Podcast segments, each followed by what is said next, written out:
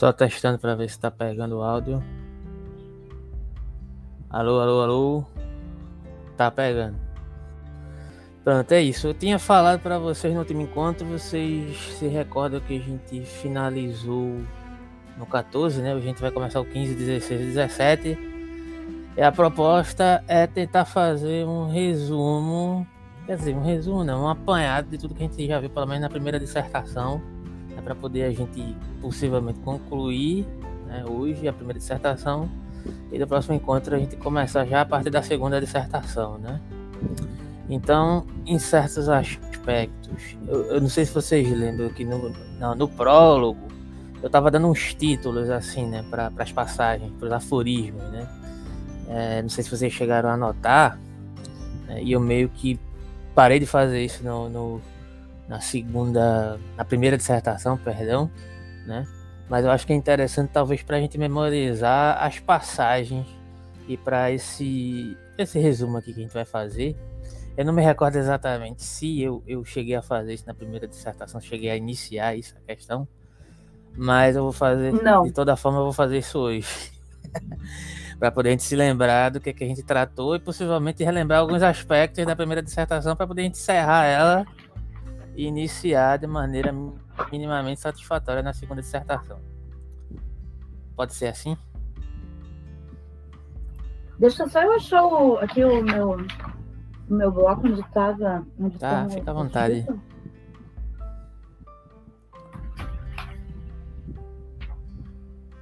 Quantos, quantos uh, números eram no prólogo mesmo? Agora tu me pegou, se exatamente eu não me recordo não. Quantos eram? Quantos são? Oito? Acho é. que são oito, né? Oito, oito. Nietzsche explicando como ler Nietzsche, né? Terminado. É, isso é a última. Uhum. Exato. Tá. Deixa eu só verificar aqui minha anotação, que meu computador tá travando um pouco.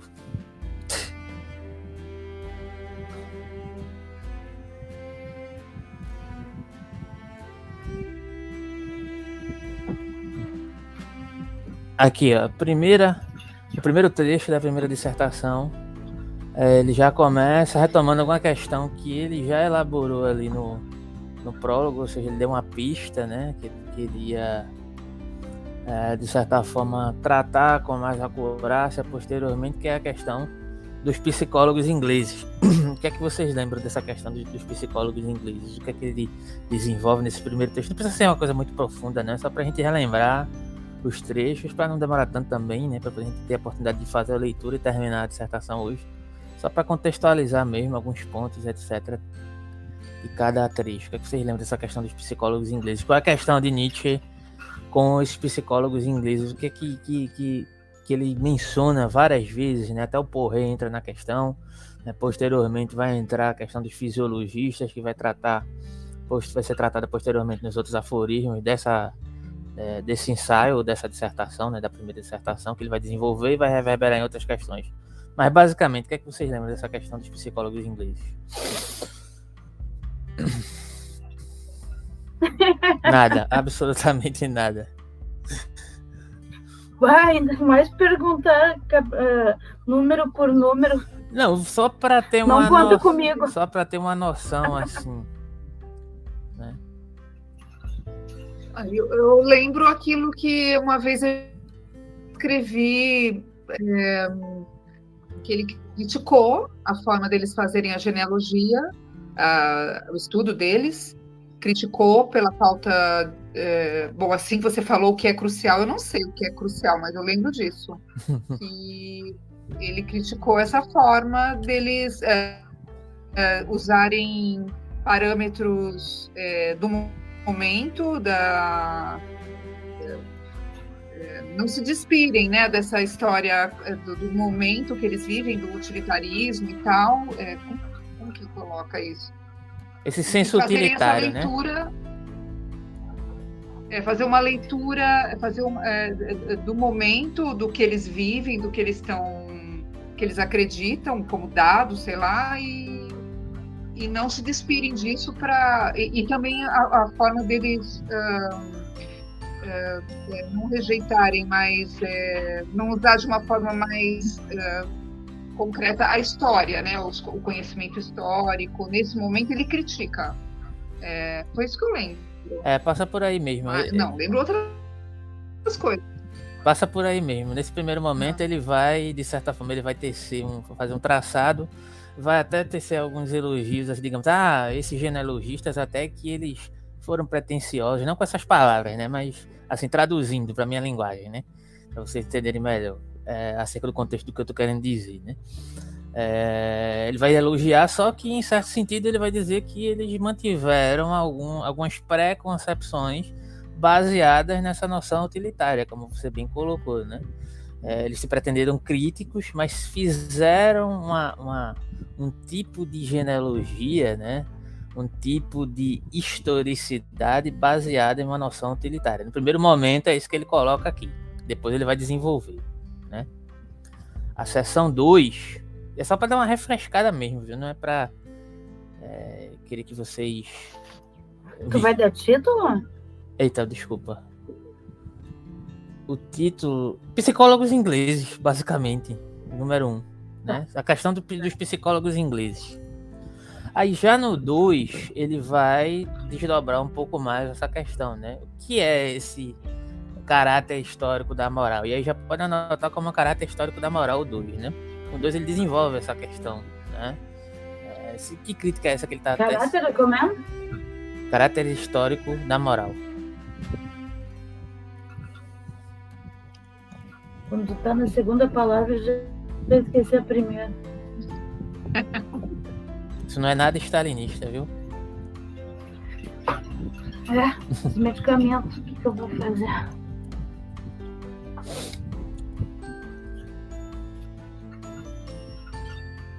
Mas é bom que vocês anotam mesmo, vocês têm como relembrar. Eu mesmo eu anoto umas coisas, eu, eu nem consigo entender o que eu anoto depois. Agora tinha uma pessoa na minha faculdade que ela, ela traduzia para mim a minha própria letra. Era incrível isso. Tudo bem aí até então? Posso prosseguir? Uhum. E aí ele recupera essa discussão com os psicólogos ingleses, que ele já colocou no prefácio, né? Elogia algumas das qualidades dele, especialmente uma postura, digamos assim, perspicaz perante o cristianismo, né? Platonismo e idealismo moral. Entretanto, em certo sentido, Nietzsche identifica que há uma, uma pretensão substancial também nesse caráter genealógico histórico desses psicólogos ingleses, né? O caráter do termo bom, que se erige nessa noção de utilidade na questão dos atos não egoístas. Lembra dessa questão que a gente tratou aqui? Né? Lá no comecinho da, da, da, que a gente falou sobre essa questão do senso utilitário da moral, né? Que o bom é aquele que pode é, digamos, abdicar de algo em nome de outrem, digamos assim. A gente mencionou até a questão ali da, da, Madre, da Madre Teresa de Calcutá, eu mencionei isso até em uma live, né? E aí levantou aquela questão, será que ela faz isso conscientemente ou inconscientemente? Será que é uma disposição pensada ou não? Será que isso é racionalizado ou não? Acho que até a Karen comentou sobre isso, não foi Karen ou não? Tá lembrada disso? Tá passando um avião agora. Sim, eu lembro disso. Pronto, e aí é justamente essa questão, né? Apesar da crítica que eles fizeram, no 2 ele Nietzsche desenvolve essa questão de que essa crítica alternativa da moral, ela foi bem fundamentada até determinado ponto, né? O surgimento desses valores altruístas, na verdade, é, não podem ser dados, digamos assim, em um sentido ahistórico, né? Eles são circunscritos na história, têm determinadas influências, e parece que esses utilitaristas, chamemos assim, ou psicólogos ingleses, não estavam considerando essa questão. Né? Já no 3, ele desenvolve mais uma vez essa questão né, da utilidade, que não é algo que pode ser considerado a priori, essa noção utilitária, é uma, é uma questão utilitária, é, digamos assim, que, que, que é que aparece e surge em um determinado momento na história a partir de determinadas circunstâncias, né? É, e nem sempre foi assim. Né? A partir de um determinado, determinado momento passou a ser. E aí eu coloquei a três a questão da utilidade, né? acerca do, dos valores morais, porque é meio que um, dois e três eles estão entrelaçados nessa argumentação e no desenvolvimento que Nietzsche vai traçando, né? Aqui nesse momento inicial da dissertação. Hum, deixa eu só visualizar se não tem mais alguma coisa importante para ressaltar aqui sobre isso. Então, essa noção de que a moralidade se baseia em determinadas ações altruístas surge como um princípio de um declínio dos julgamentos acerca dos valores aristocráticos. Né? É um primeiro movimento que surge dentro desse contexto aqui, pelo menos dentro do texto do Nietzsche, né? acerca dessa concepção declinante em relação aos aspectos aristocráticos, e aristocráticos aqui entenda-se aristocrático como Nietzsche entende. Né? Então, é uma redefinição da moralidade, né? E um aumento do movimento da moralidade escrava, o de rebanho e etc. Eu acho que, que é isso, né? por hora. Tu, tudo bem até aqui, até então, estão conseguindo localizar essas questões que a gente já viu? Ou... Tudo ok? Tá, eu abri aqui o, o texto, estou acompanhando. É, ali fala o negócio de esquecimento, não esquecimento. Como é que vai ficar o título desse trecho? Eu coloquei como a questão da utilidade na moral, assim, né? Porque ele vai tratar mais especificamente, ele vai se debruçar sobre essa noção tá. utilitária. Já o 4, né, eu nomeei de etimologia do bem e do mal. Peraí, que acabou a caneta.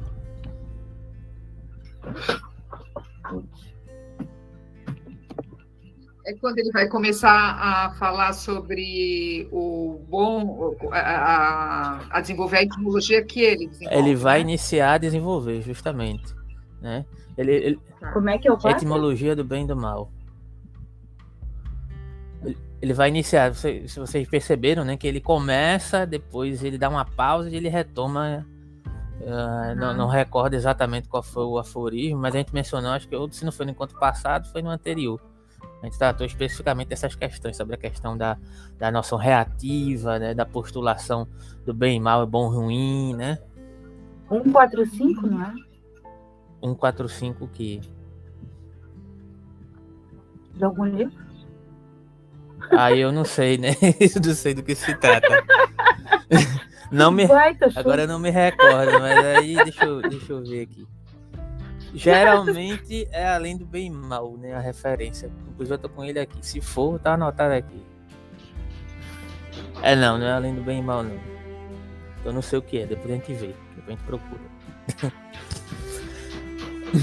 então ele vai começar a desenvolver essa questão, né? Retomando é, alguns aspectos, né? Só para re refrescar. É, retomando a, a prioridade de, do que se trata essa, essa investigação genealógica em Nietzsche, né? Ou seja, a análise de uma perspectiva, inclusive o trabalho que eu fiz na minha na conclusão de curso foi baseado nessa questão. Linguagem, poder e Nietzsche foi baseado aí nesses aspectos aqui, onde aparece, de certa forma, um vislumbre acerca dessa nomeação e como a linguagem está circunscrita nas relações de poderes também, né? Como apreensão, como captura, né? como a própria linguagem ela reverbera essas questões de uma moral de escravo de senhores, digamos assim, né? O próprio uso da linguagem remonta a essa questão. Tem até um livro que, que, que se vocês tiverem interesse, depois eu posso mandar em PDF, que é o livro do Kossovich, que eu baseei também, que a professora indicou para relacionar com esse trecho, né? Enfim.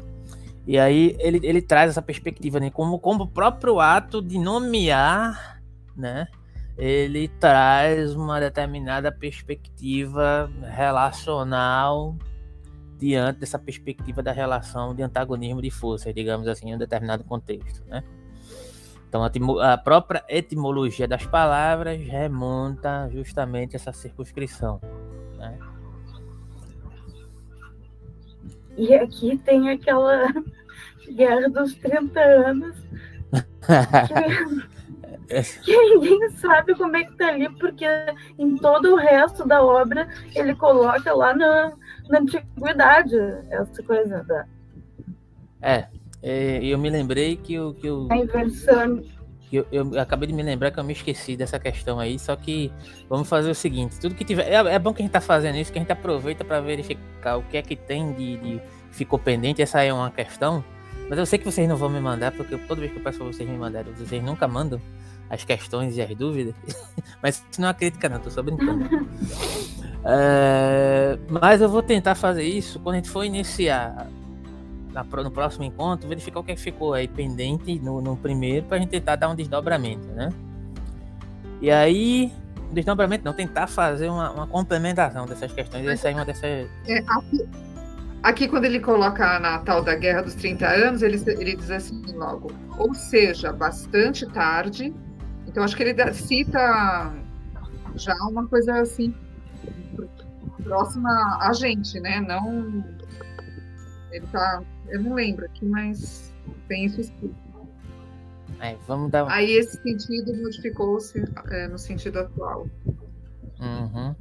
E, e, aparece aqui, né, pela primeira vez em certos aspectos, né, como de certa forma essa questão da moral em relação à linguagem, ela está atribuída à própria utilização, né, que o Nietzsche faz, né, é, dos parâmetros em geral relacionados com essa concepção de forças e etc., que está nas entrelinhas né, do, do, do, da genealogia da moral, porque até o momento ele não falou necessariamente em vontade de potência, ele fala em impulso, entre aspas, né, fala em instinto, né, fala em certo momento reatividade, né? Mas ali subentende-se que a concepção da teoria de forças subjaz ali por trás ali dessa questão, né?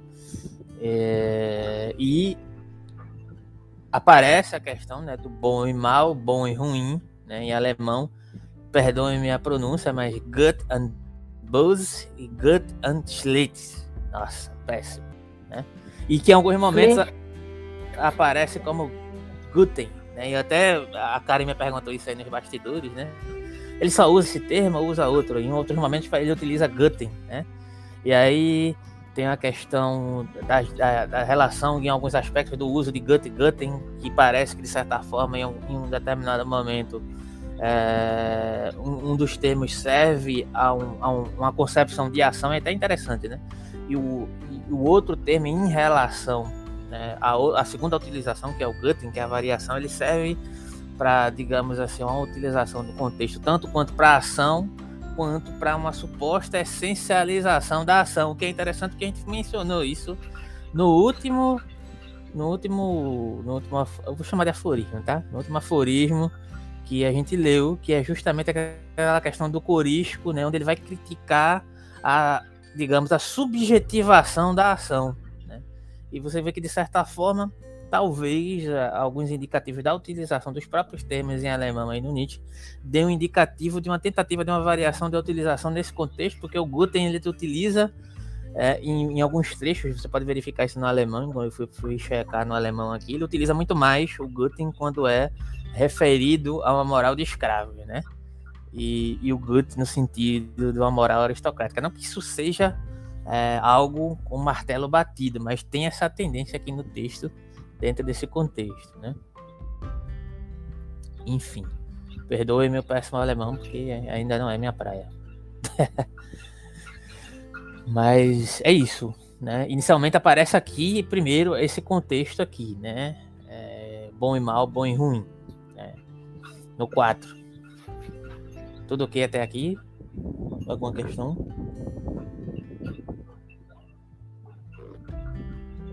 Tudo ok, né? O 5. No 5.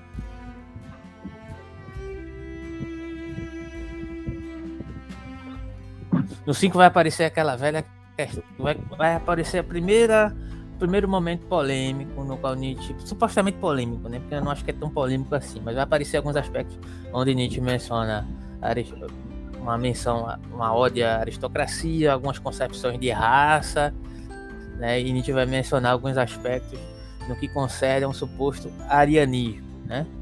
E aí Nietzsche menciona vários termos em grego, em latim, né? Aparece aquela questão lá do malus, vocês estão lembrados, né? Dessa questão, né? É, a partir de uma circunscrição da concepção etimológica que mostra essas palavras determinadas raízes do bom, né? É, onde podemos por muitas vezes detectar nuance, essa nuance principal, né, que era referida em vários contextos aos nobres, né, inclusive dentro de um contexto grego específico no qual ele menciona né, ali, além de associações típicas com poder físico, riqueza, né, e a bondade que associada a determinadas concepções de caráter, como é, veracidade ou genuinidade, né, é, como por exemplo a palavra estlos em grego, né, que foi contraposto a, a enganoso das pessoas comuns, ou degenerativo. Né? É, a palavra grega para bom era agathos, né? que originalmente significava bem-nascido, rico, corajoso e capaz. Nietzsche observa ainda, nesse contexto do 5, que mesmo com o declínio da aristocracia grega, né, o, o Agathos sempre manteve um determinado senso de nobreza espiritual e o uso contínuo, enquanto aponta isso, né? a palavra cacos, ou mal, né? para significar fraco, feio, covarde, inútil. Então, diante dessa concepção etimológica, Nietzsche nos levaria, de certa maneira, a denotar que os primeiros sentidos registrados acerca dessa concepção moral né, é, estariam associados a esses contextos sociais e psicológicos de acordo com a classificação classificação de determinado contexto predominante naquela determinada cultura, ou com a concepção de estratificação né, daquela determinada cultura. É, então, Nietzsche, de certa maneira, já vai fazendo um desdobramento né, de que, em condições, né, é, um, um, suposto senso moral aristocrático de determinada época começa a ser suplantado por normativas contrárias. Já aparece esse elemento aqui, né, diante dessa contraposição. E aí, né? É, eu, eu coloquei esse cinco é meio complicado de nomear, mas eu coloquei assim como questões aristocráticas é, raciais entre aspas, né? Porque o contexto de raça aqui não tem o contexto de raça que nós entendemos na, na nossa contemporaneidade, né? Mas ele trata desse aspecto, desse contexto, e como essas raças eram nomeadas naquele determinado contexto, essa concepção de raça, né? E moral, né? Ou seja, concepções aristocráticas, raciais e morais. Sim.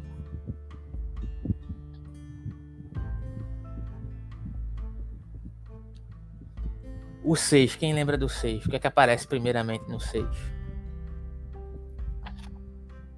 O que é que aparece pela primeira vez no 6 aqui, a menção? Quem se recorda? O sacerdote. É isso, olha aí. Parece pela primeira vez essa questão do sacerdote, né? E aí, justamente, por que a gente fez toda essa colocação acerca dessa, dessa nomeação das raças em determinados contextos diferentes, recorrendo ao grego antigo, algumas terminologias utilizando o grego, né? É, e como que a moral aristocrática foi suplantada. Aparece pela primeira vez aqui a figura do sacerdote, né? que é uma figura importante para a genealogia de Nietzsche. Né?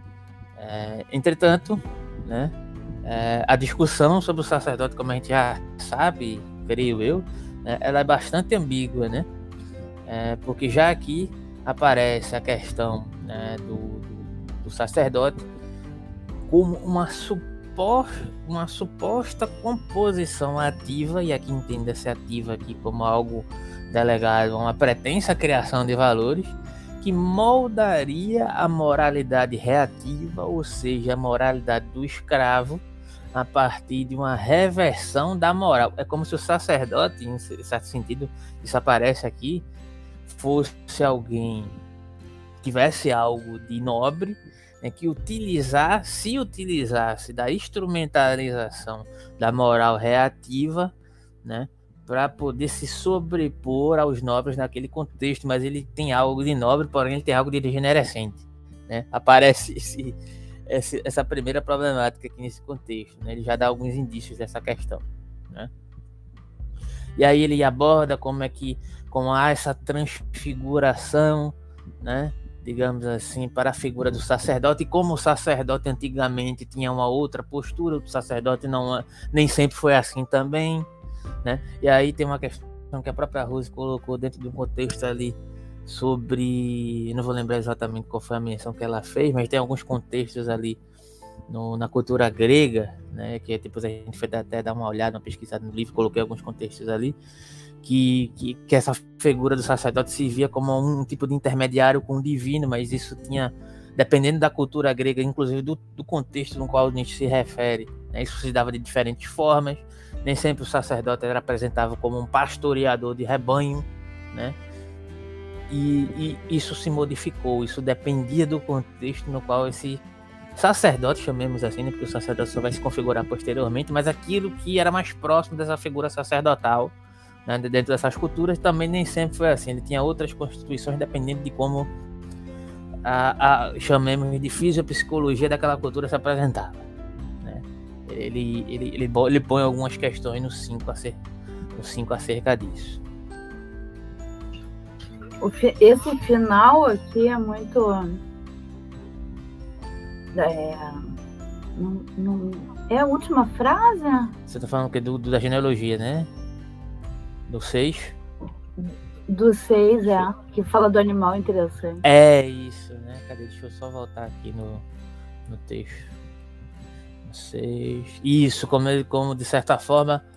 É, é, é, esse movimento de tornar-se um animal interessante, né? Tá relacionado com todas aquelas questões de que vai reverberar na segunda dissertação, né? Um animal capaz de fazer promessas. Um... Essa questão do animal capaz de fazer promessas, ela vai vai se iniciar com essa questão da responsabilidade aqui.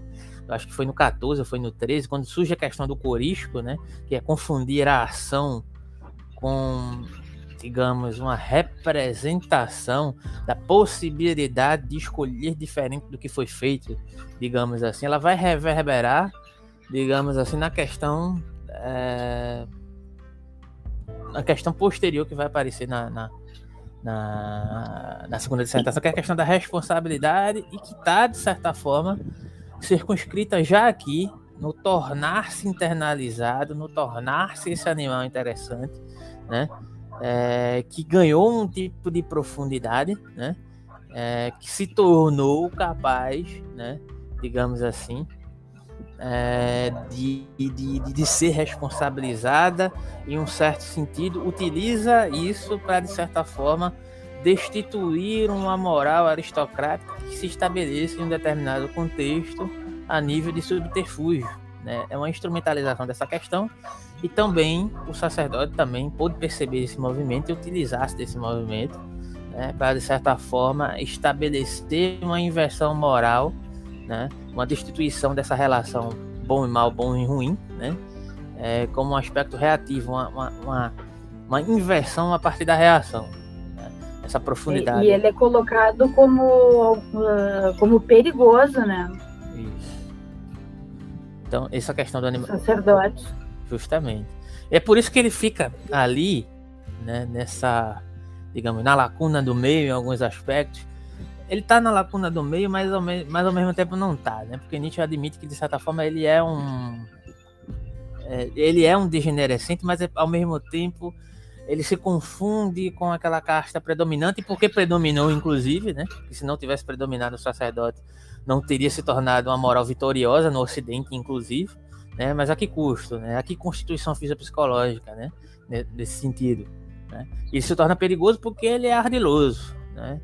É, uhum. ele, ele, constitui uma moral que não está calcada naquela reverberação do que Nietzsche faz referência à moral do guerreiro de Areté, que em um certo sentido eu cheguei até a mencionar. Eu acho que foi uma live que a gente fez sobre o Crepúsculo dos Ídolos, sobre a questão do anti-Darwin, que aparece lá, né? Que Nietzsche, de certa forma, vai, vai fazer algumas críticas a Darwin, né, nesse sentido, mal compreendendo Darwin, mais uma vez deixando claro isso, de que em certos aspectos Darwin estaria corroborando com o sentido da autopreservação que está presente no sacerdote ascético também. Né? Eu estou fazendo esse salto interpretativo, isso não está no texto do Nietzsche lá, Crepúsculo dos Ídolos. Mas, a certo sentido, quando ele se volta para esse texto lá, anti-Darwin, ele está dizendo isso, né? Que esse instinto de preservação que Darwin coloca lá, segundo o olhar de Nietzsche, é algo pode ser visto analogamente ao instinto de preservação do sacerdote ascético, entende? Né? Como esse aspecto degenerativo, digamos assim, Nietzsche compreende Darwin, né? Então, é necessário ser ardiloso, é necessário ser melhor adaptado, entende? Né? Aquele que melhor se adapta, sabe? E para melhor se adaptar é necessário, inclusive, é, não estar circunscrito àquela normativa de enfrentamento de iguais entre pares que Nietzsche se refere à moral do guerreiro de Areté. Consegue, vocês conseguem compreender? É necessário essa profundidade da alma, né, que por meios subterfugiados se sobrepõe, né, é, que, não, que não parte para o enfrentamento direto, mas faz uma inversão moral, metafísica, que se sobrepõe, inclusive, é, ao nobre daquele determinado contexto. É um outro tipo de profundidade extremamente perigosa nesse sentido, né? Que a qualquer custo necessita digamos assim, preservar a espécie.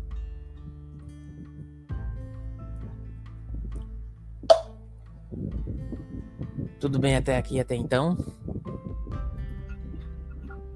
Tá, o título do 6, então? O 6. Deixa eu ver como eu coloquei aqui. Ah, cadê? Moral sacerdotal. Puro e impuro. Porque tem essas questões também, né, que aparece lá, me lembrei agora com o título que eu coloquei, de como o sacerdote é esse que faz um primeiro movimento de negação do corpo, isso aí o próprio Nietzsche coloca aqui, né?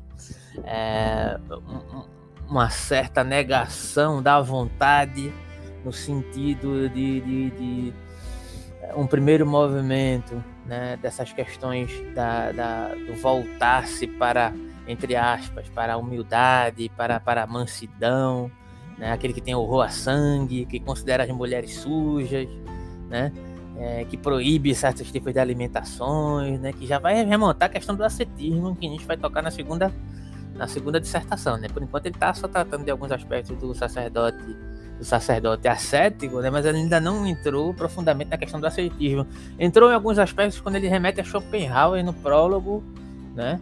É, no prólogo ele já chega a mencionar Schopenhauer e, e ali tem algumas questões que ele remonta a Spinoza, outros autores, Platão, né, que de certa forma ele se alia a esses autores, né, em certos aspectos para poder criticar a questão da compaixão, né? Compaixão também faz parte dessa questão, né, desse dessa moral profunda, digamos assim. Sete.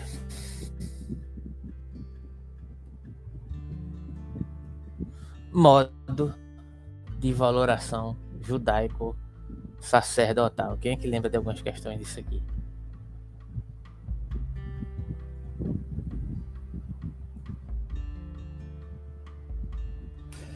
Enfim, em certo sentido, Nietzsche vai tocar alguns aspectos né, de como, digamos assim, há uma distinção entre a moral do guerreiro né, e a do sacerdote em relação à estrutura da oposição do, do, do senhor né, e, e dos escravos, né, que, em certo sentido, partiram dessa, digamos, dessa união, judaísmo e cristianismo, né, com suas respectivas ideias morais de justiça e amor, né, em oposição às formas manifestas do poder mundano.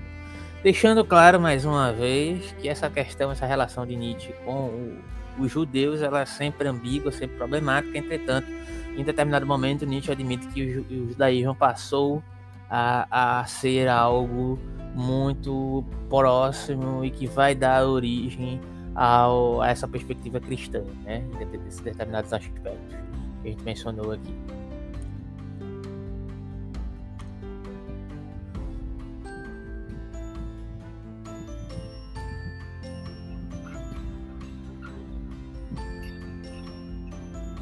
Deixa eu só verificar uma questão aqui.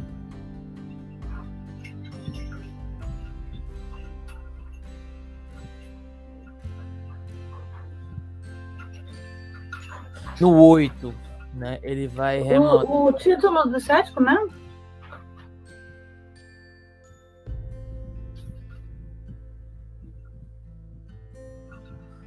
Moral de valoração judaico-sacerdotal.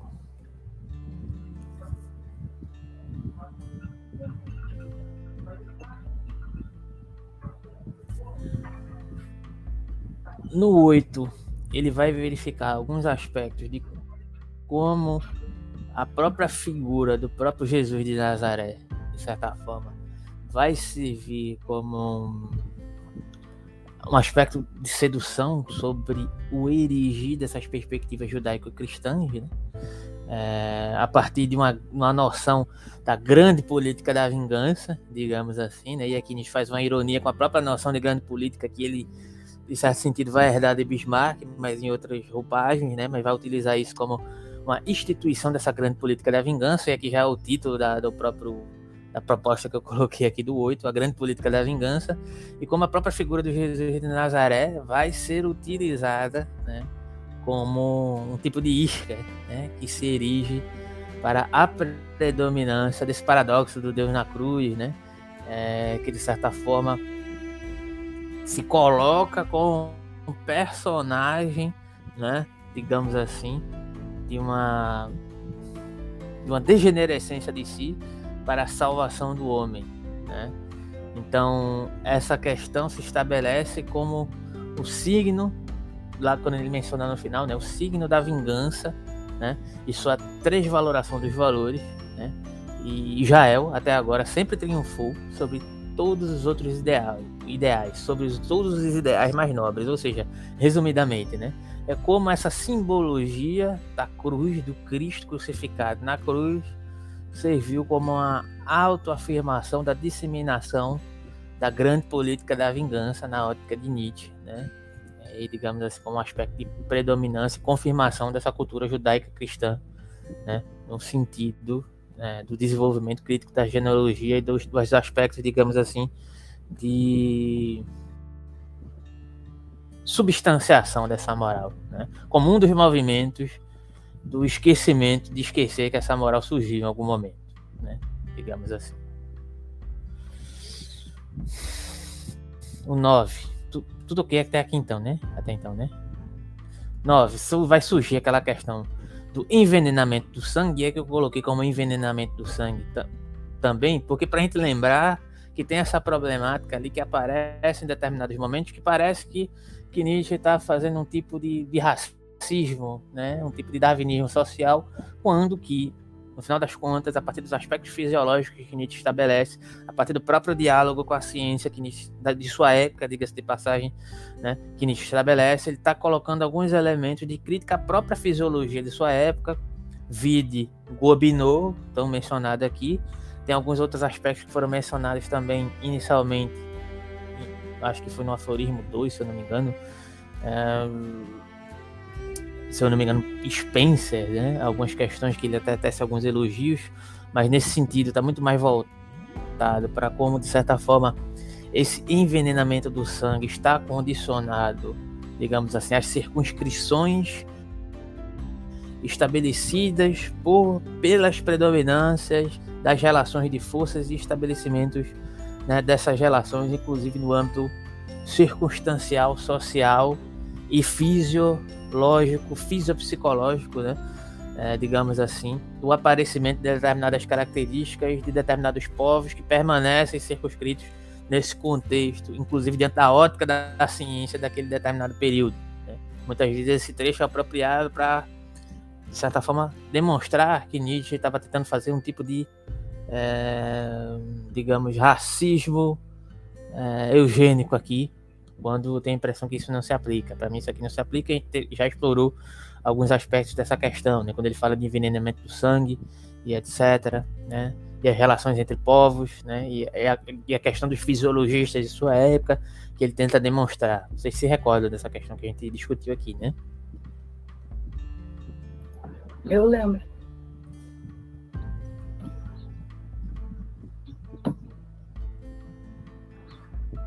Número 10.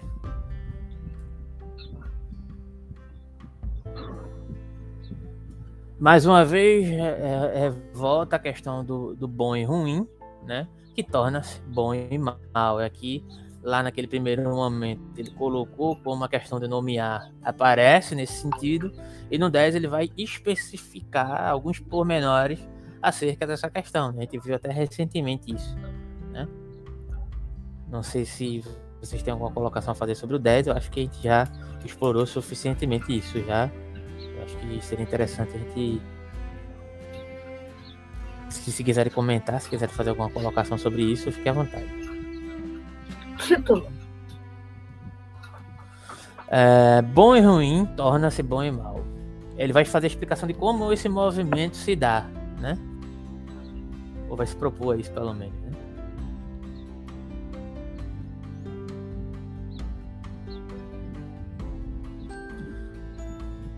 Aí no, no 11, né, que eu acho que a gente viu no último encontro, se eu não estiver equivocado, Uhum. ele vai falar do contraponto da moral aristocrática e da moral escrava. Né? O que é que elas duas se diferenciam? O que é que especificamente vai se dar essas duas questões, né? Qual é a diferenciação especificamente dessas duas questões?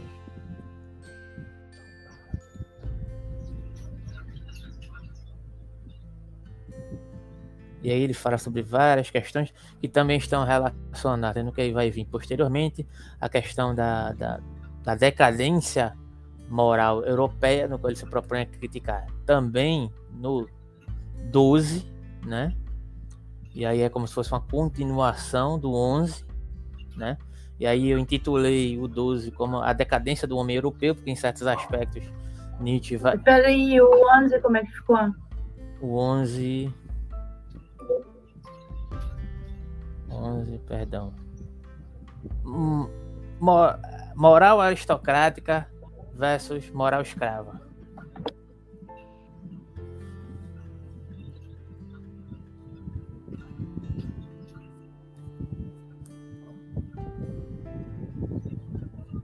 Tá. E o 12 vai ser um desdobramento disso, né, relacionando um pouco mais com as questões da cultura, referindo-se à própria Alemanha, a cultura europeia, né, a partir desse ponto de partida, né, é, que foi elaborado no 12, né, que é a decadência do homem europeu, 12. Decadência do homem europeu. Isso. O 13, já posso? Uhum. Vai ser justamente a questão do, do corisco, né? corisco, ação e subjetivação. Tornar a ação algo subjetivo. Só, para Nietzsche só existe ação, nesse sentido, né? Digamos assim. Né? A subjetivação da ação é justamente proveniente de todos esses aspectos e subterfúgios tratados até então. Né? Da, da degenerescência da moral como um, digamos, um artifício né? De poder se sobrepor moralmente ao nobre dentro daquele contexto, né? Então a ação é tornada algo subjetivo. Né? Como posso querer que a ave de rapina não se comporte como ave de rapina? Será que a ave de rapina poderia querer de outro modo? Né? é, foi isso basicamente que foi tratado aqui, né? Uhum. E o 14 é mais um desdobramento poético dessa questão, né? É... E aí eu acho que eu esqueci de colocar o título do 14, mas eu fico devendo a vocês. é um desdobramento dessa questão que a gente vai adentrar agora na leitura do, do 15. Eu acho que é isso. Ah, o 15 que ele pega e escreve tudo em latim. Aí escreve em latim. Deixa eu só me situar aqui, só um instante, começar a leitura.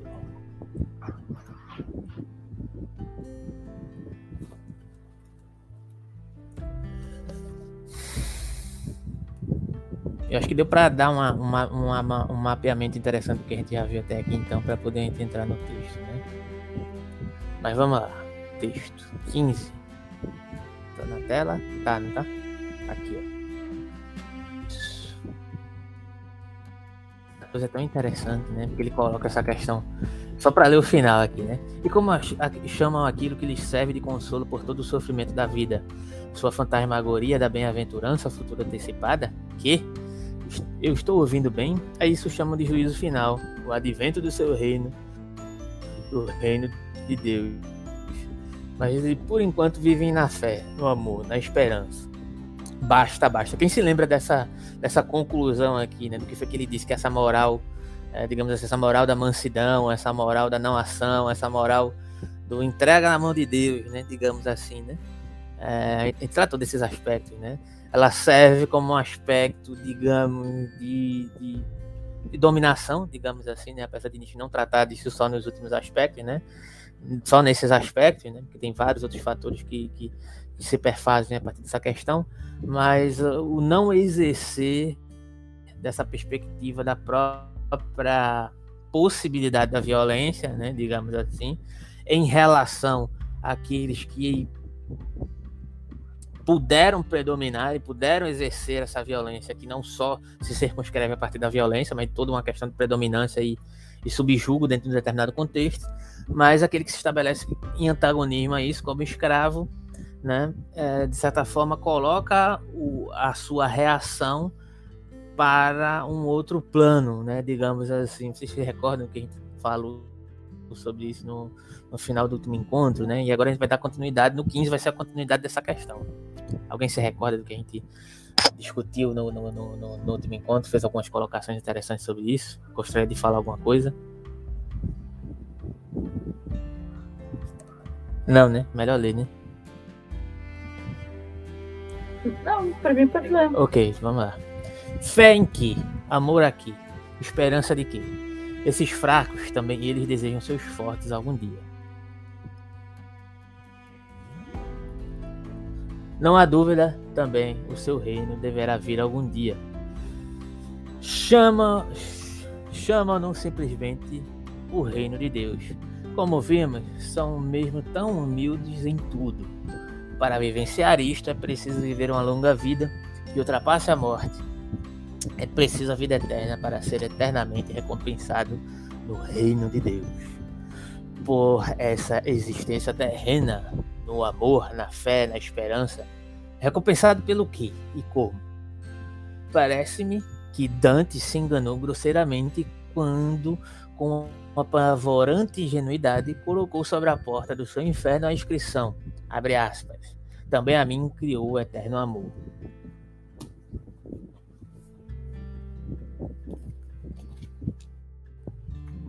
Hoje eu tô com a, a, genealogia da moral física aqui em mãos, mas se eu não achar mais rápido, quem achar pode, pode falar aí, pode ler para mim. Se quiser e puder.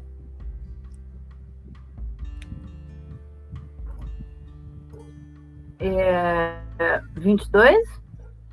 É, tá ali, né? As palavras, ah, as palavras acima da entrada do inferno são, mais precisamente. É... Ah, deve estar em italiano aqui. Pior que eu não achei. Onde é que tá isso, hein? eu tô com o livro na mão e não tô achando.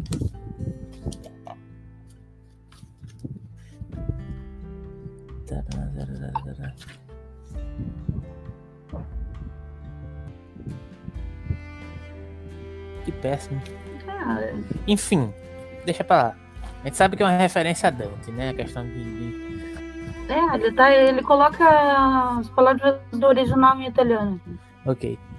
Uh, em todo caso, seria mais justificado se na entrada do paraíso cristão e sua beatitude eterna estivesse a inscrição também a, também a mim criou o eterno ódio. E aqui ele está se referindo diretamente à questão do ressentimento, né? A moral do ressentimento é a internalização, a cristalização do ódio, né?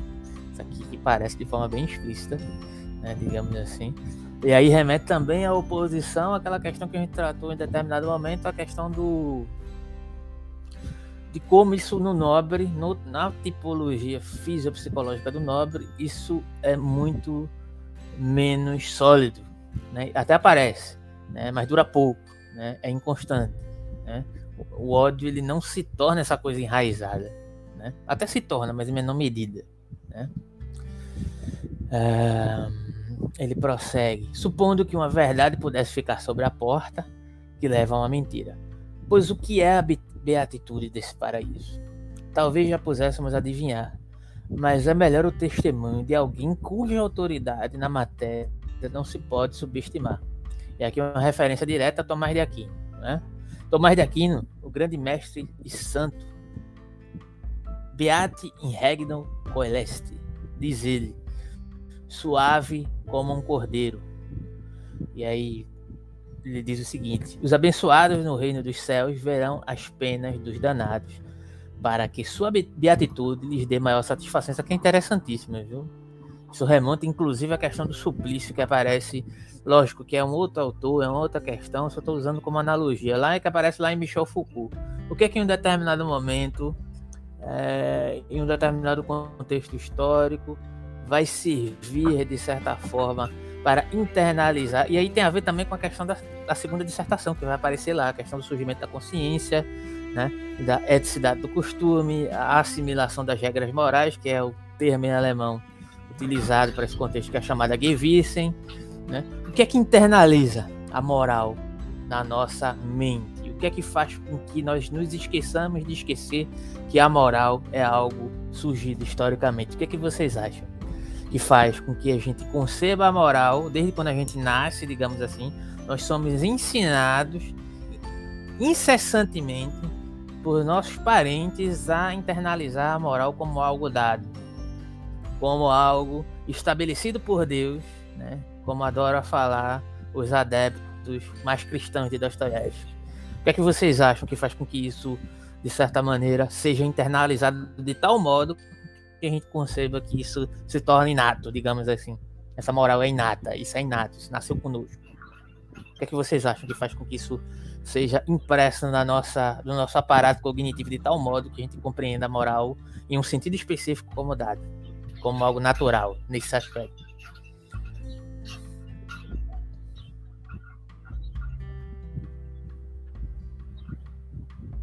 Não, nenhum palpite.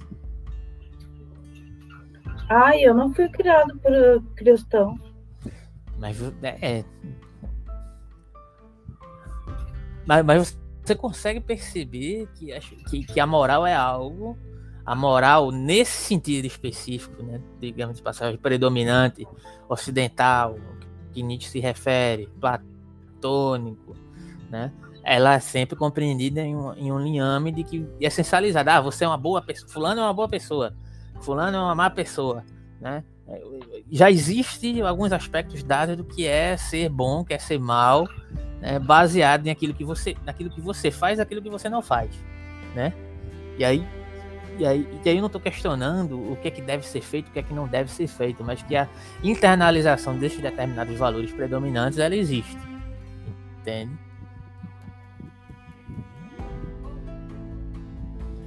E aí, o, vou repetir aqui o texto que ele remete a Tomás de Aquino. Diz o seguinte: os abençoados no reino dos céus verão as penas dos danados para que sua beatitude lhes dê maior satisfação. O que que remonta essa questão aqui? Eu acho que eles são os baita dos Exatamente. De certa maneira, o suplício, o que é a ideia do suplício? É você, era lá em Michel Foucault isso aparece. Eu estou usando isso como analogia para ficar mais claro. Era justamente punir em praça pública aquele que cometeu um determinado delito para fazer com que outras pessoas internalizassem um tipo de moral específica e dizer o seguinte: não faça igual, né? Não cometa o mesmo crime que esse daqui cometeu, porque senão o próximo a estar tá aqui no suplício, no tronco, sendo desmembrado por cavalos, vai ser você, digamos assim. Então, repetindo a fala de Tomás de Aquino, e esse é o que Nietzsche está fazendo analogia, né? Esse texto está escrito dessa forma em Tomás de Aquino, né? Só que o contexto, um demasiado cristão vai ler Tomás de Aquino e vai trazer justificativas mil para isso, né? Mas Nietzsche está fazendo um recorte para demonstrar o que ele está querendo é, falar, né? Repetindo, os abençoados no reino dos céus verão as penas dos danados, para que sua beatitude lhes dê maior satisfação. É um regozijo com sofrimento alheio, não é isso? E esse regozijo com sofrimento alheio traz uma perspectiva de essencialidade acerca dessa perspectiva moral que, em outro aspecto, em outro sentido, foi internalizada à base de muito sangue, violência, sofrimento e pancada, no final das contas. Consegue ficar claro isso daí? Uhum. Ok, Rose? Uhum.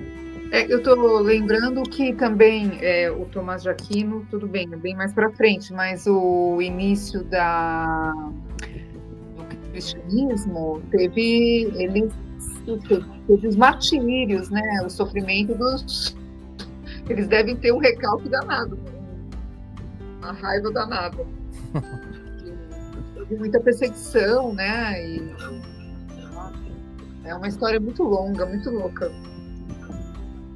E essas palavras são horríveis mesmo, eles são bem, lembra bem um ressentimento mesmo, como se você vai se regozijar com o sofrimento desses que uma, uma época estiveram no topo, né? Vamos dizer. É, é justamente isso que a gente está colocando aqui. Por isso que eu fiz questão de frisar isso daí.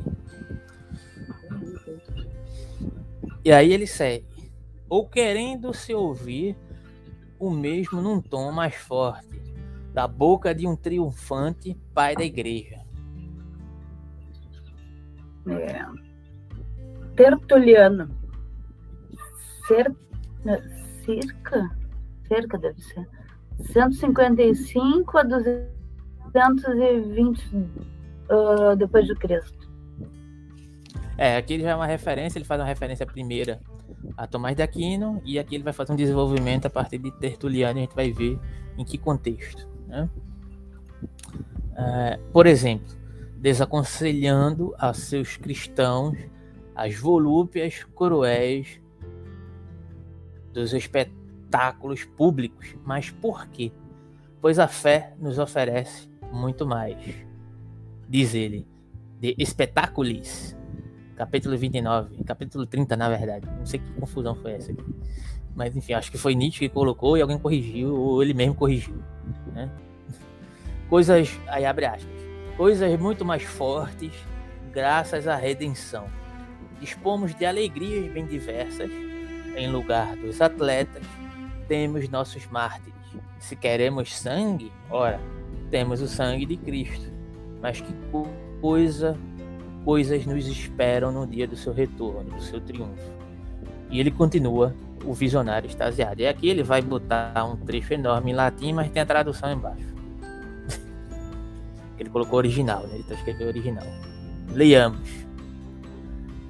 Mas restam outros espetáculos, aquele último e perpétuo dia do juízo. Aquele dia não esperado pelos povos, dia escarnecido, quando a montanha, quando tamanha a antiguidade do mundo e tantas gerações serão consumidas num só fogo. Nada ressentido isso, né? Quão vasto será então o espetáculo.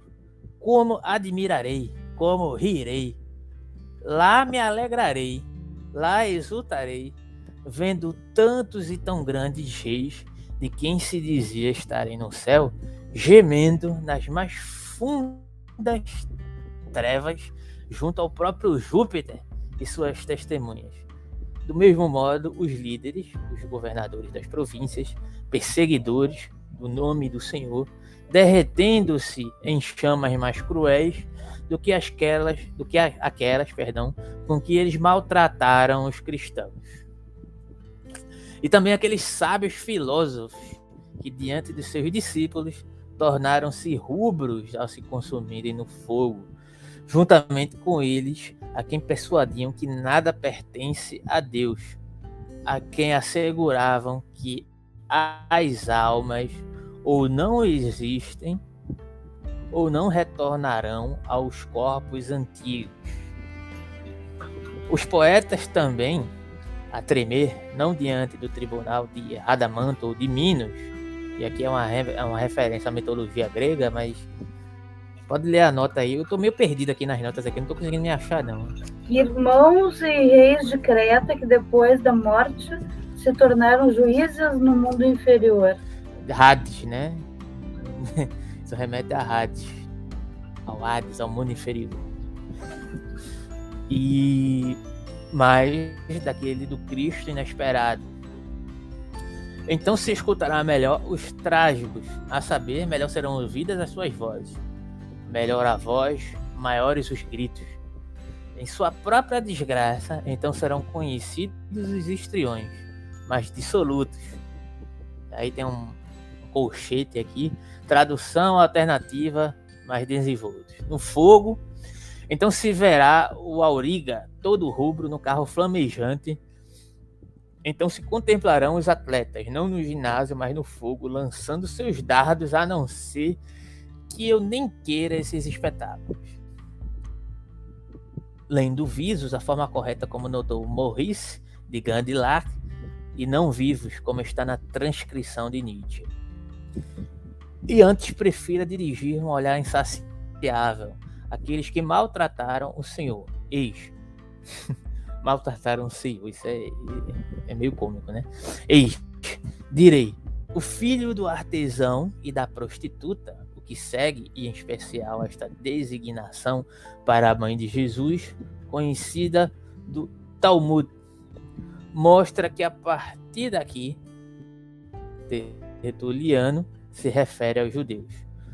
O destruidor do sábado, o samaritano, tem o demônio, eis aquele que comprastes de Judas, eis aquele, aquele que foi copiado com a vara e com bofetadas, que foi humilhado com escarros, a quem foi dado de beber fel e vinagre. Eis aquele que os discípulos roubaram às escondidas para que se dissesse que havia ressuscitado. Ou aquele a quem o hortelão arrastou para que suas alfaces não fossem machucadas pelo grande número de passantes. Tais visões, tais alegrias que pretor, ou cônsul, ou questor, ou sacerdote te poderia oferecê-las na sua própria generosidade. E, no entanto, de certo modo, já as possuímos mediante a fé, representadas no espírito que imagina. De resto, como são aquelas coisas que nem o olho viu, nem o ouvido ouviu, nem subiram ao coração do homem. Coríntios 2.9 Creio que são mais agradáveis que o circo, que ambos os teatros e todos os estádios.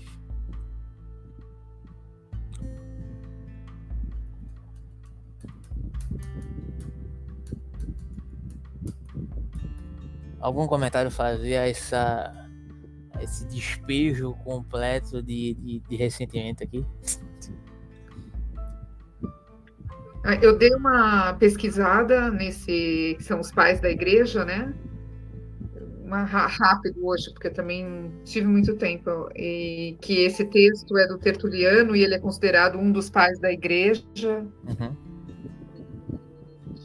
eu gosto assim, me, me situar né, historicamente. Uhum. O que, que, quer dizer pai da igreja? É, eles são é, depois de Paulo, os, os apóstolos, é, os, pregadores, os primeiros pregadores, depois deles vêm uh, uns outros pregadores que tiveram algum contato com eles diretamente, mas cujos textos não entraram no Novo Testamento. São textos importantes, como esse que a gente está lendo, o Tertuliano é um deles. Uhum. Mas não, não entraram no, no, no, no, viraram cânone, né? Que eles chamam. Hum, nunca ouvi falar nisso é, eu, os primeiros quatro séculos, mais ou menos, da cristandade, já é, depois de Cristo, né? Esses, esses, esses estudiosos são chamados patrísticos. É, e esses são os primeiros. Aí eu coloquei, são, chamado, são chamados também de subapóstolos. Mas para você ver que já está um negócio bem. E é, e é hein? De início do, da era cristã. Daí.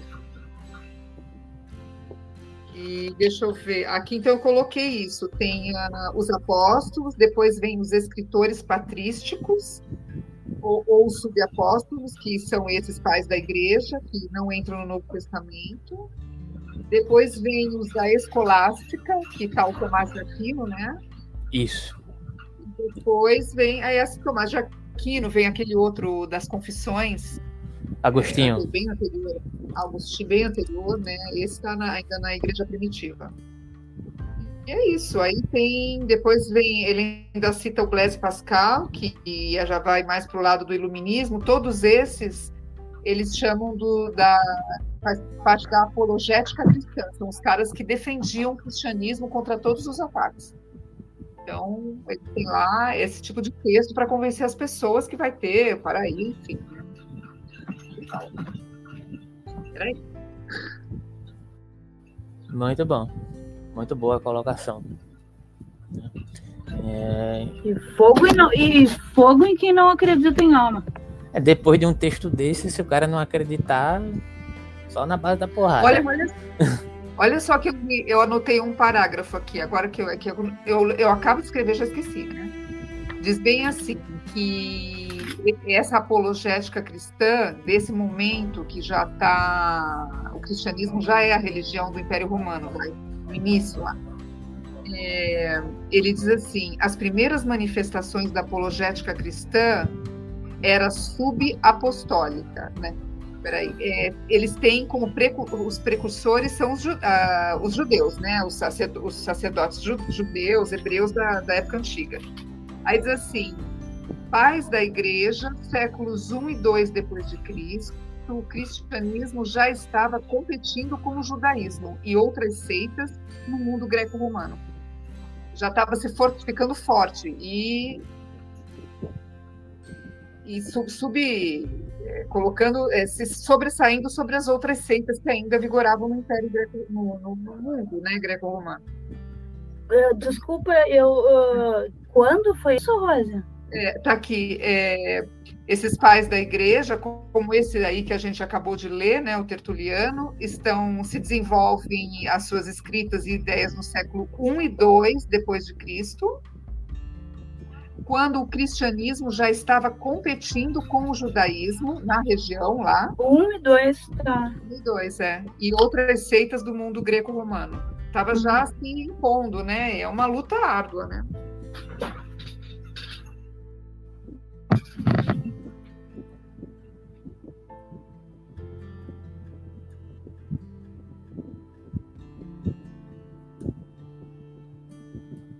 Gente, eu preciso procurar o meu isqueiro.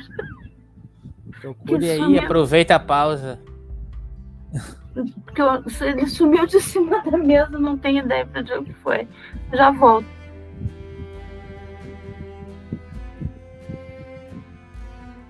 Vamos entrar no 16, né? Só aguardar ela voltar para fazer algumas ponderações sobre o 15.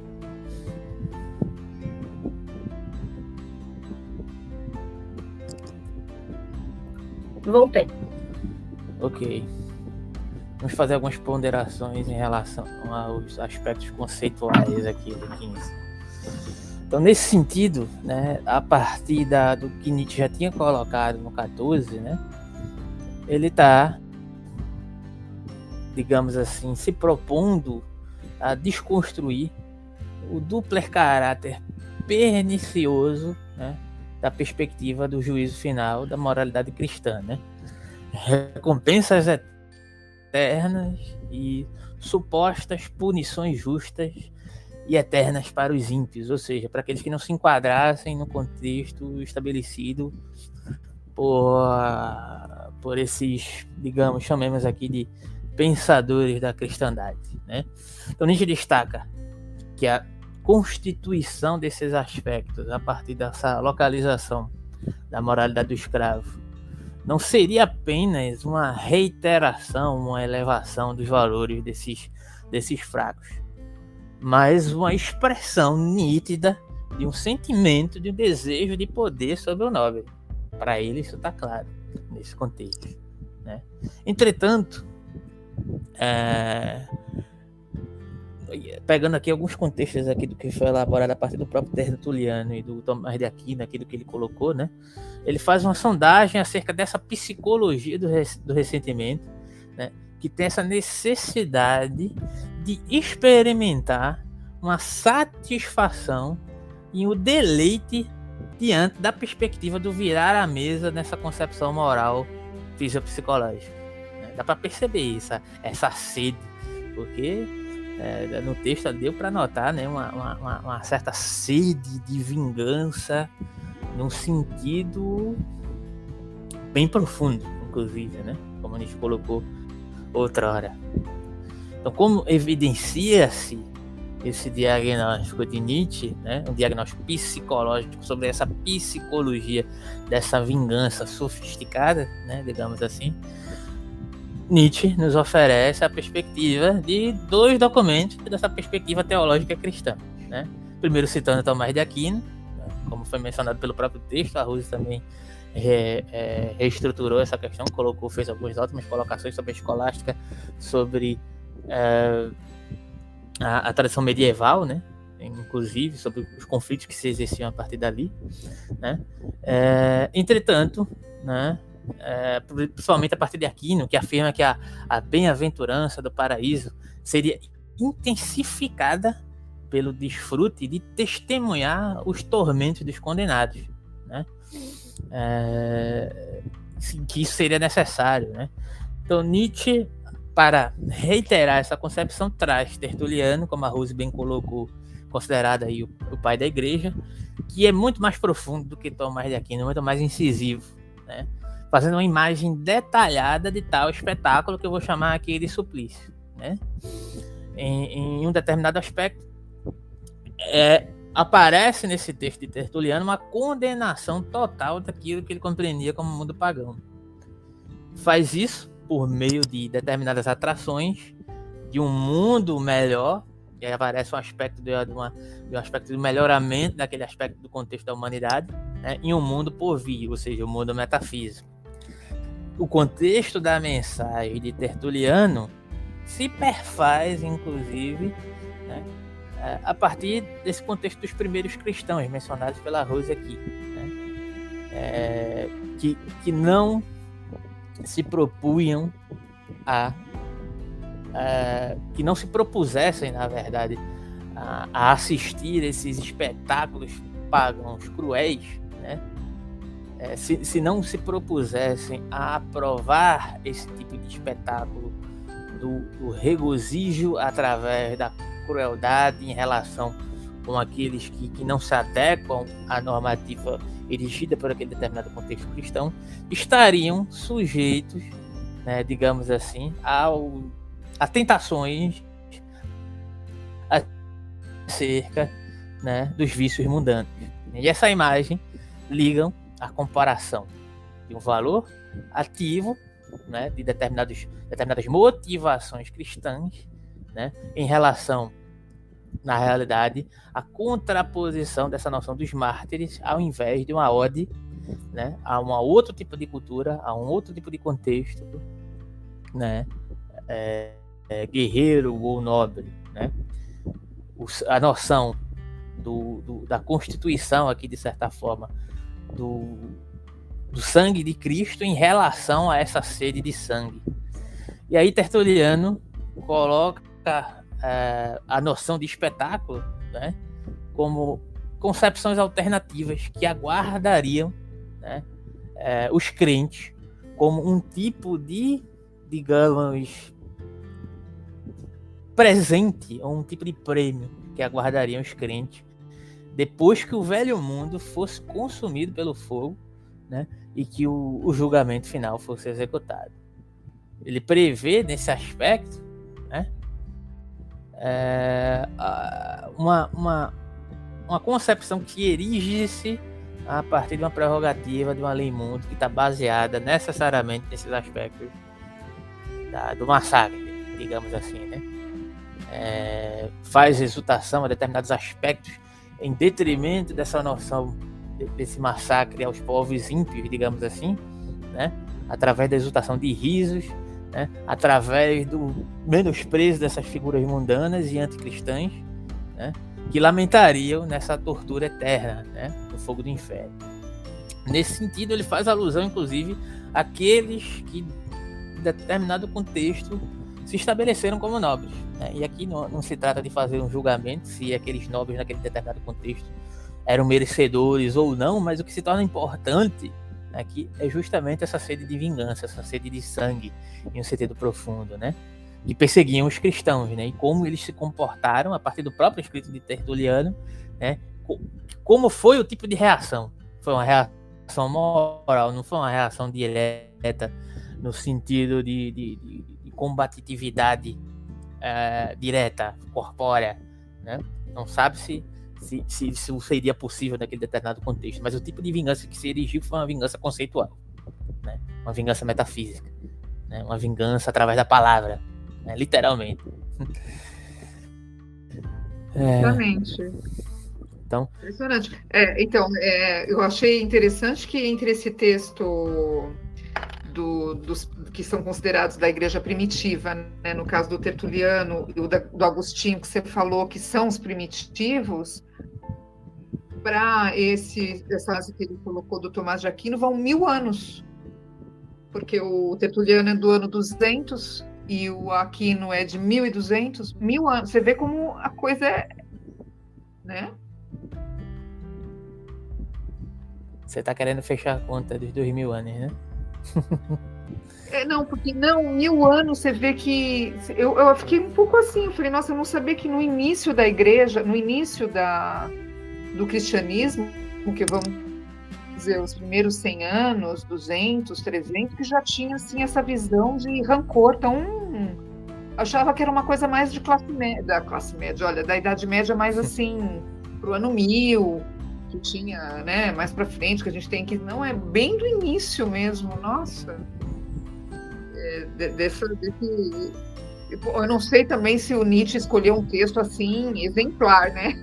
É óbvio que ele escolheu a dedo, isso é fato. Para né? direcionar, eu acho que tem isso, é. Claro, ele não é bobo nem nada. Digam-me né? uma coisa, é, esse São Tomás de Aquino, Santo Agostinho, é, eram são considerados santos mesmo? São. São canonizados. São.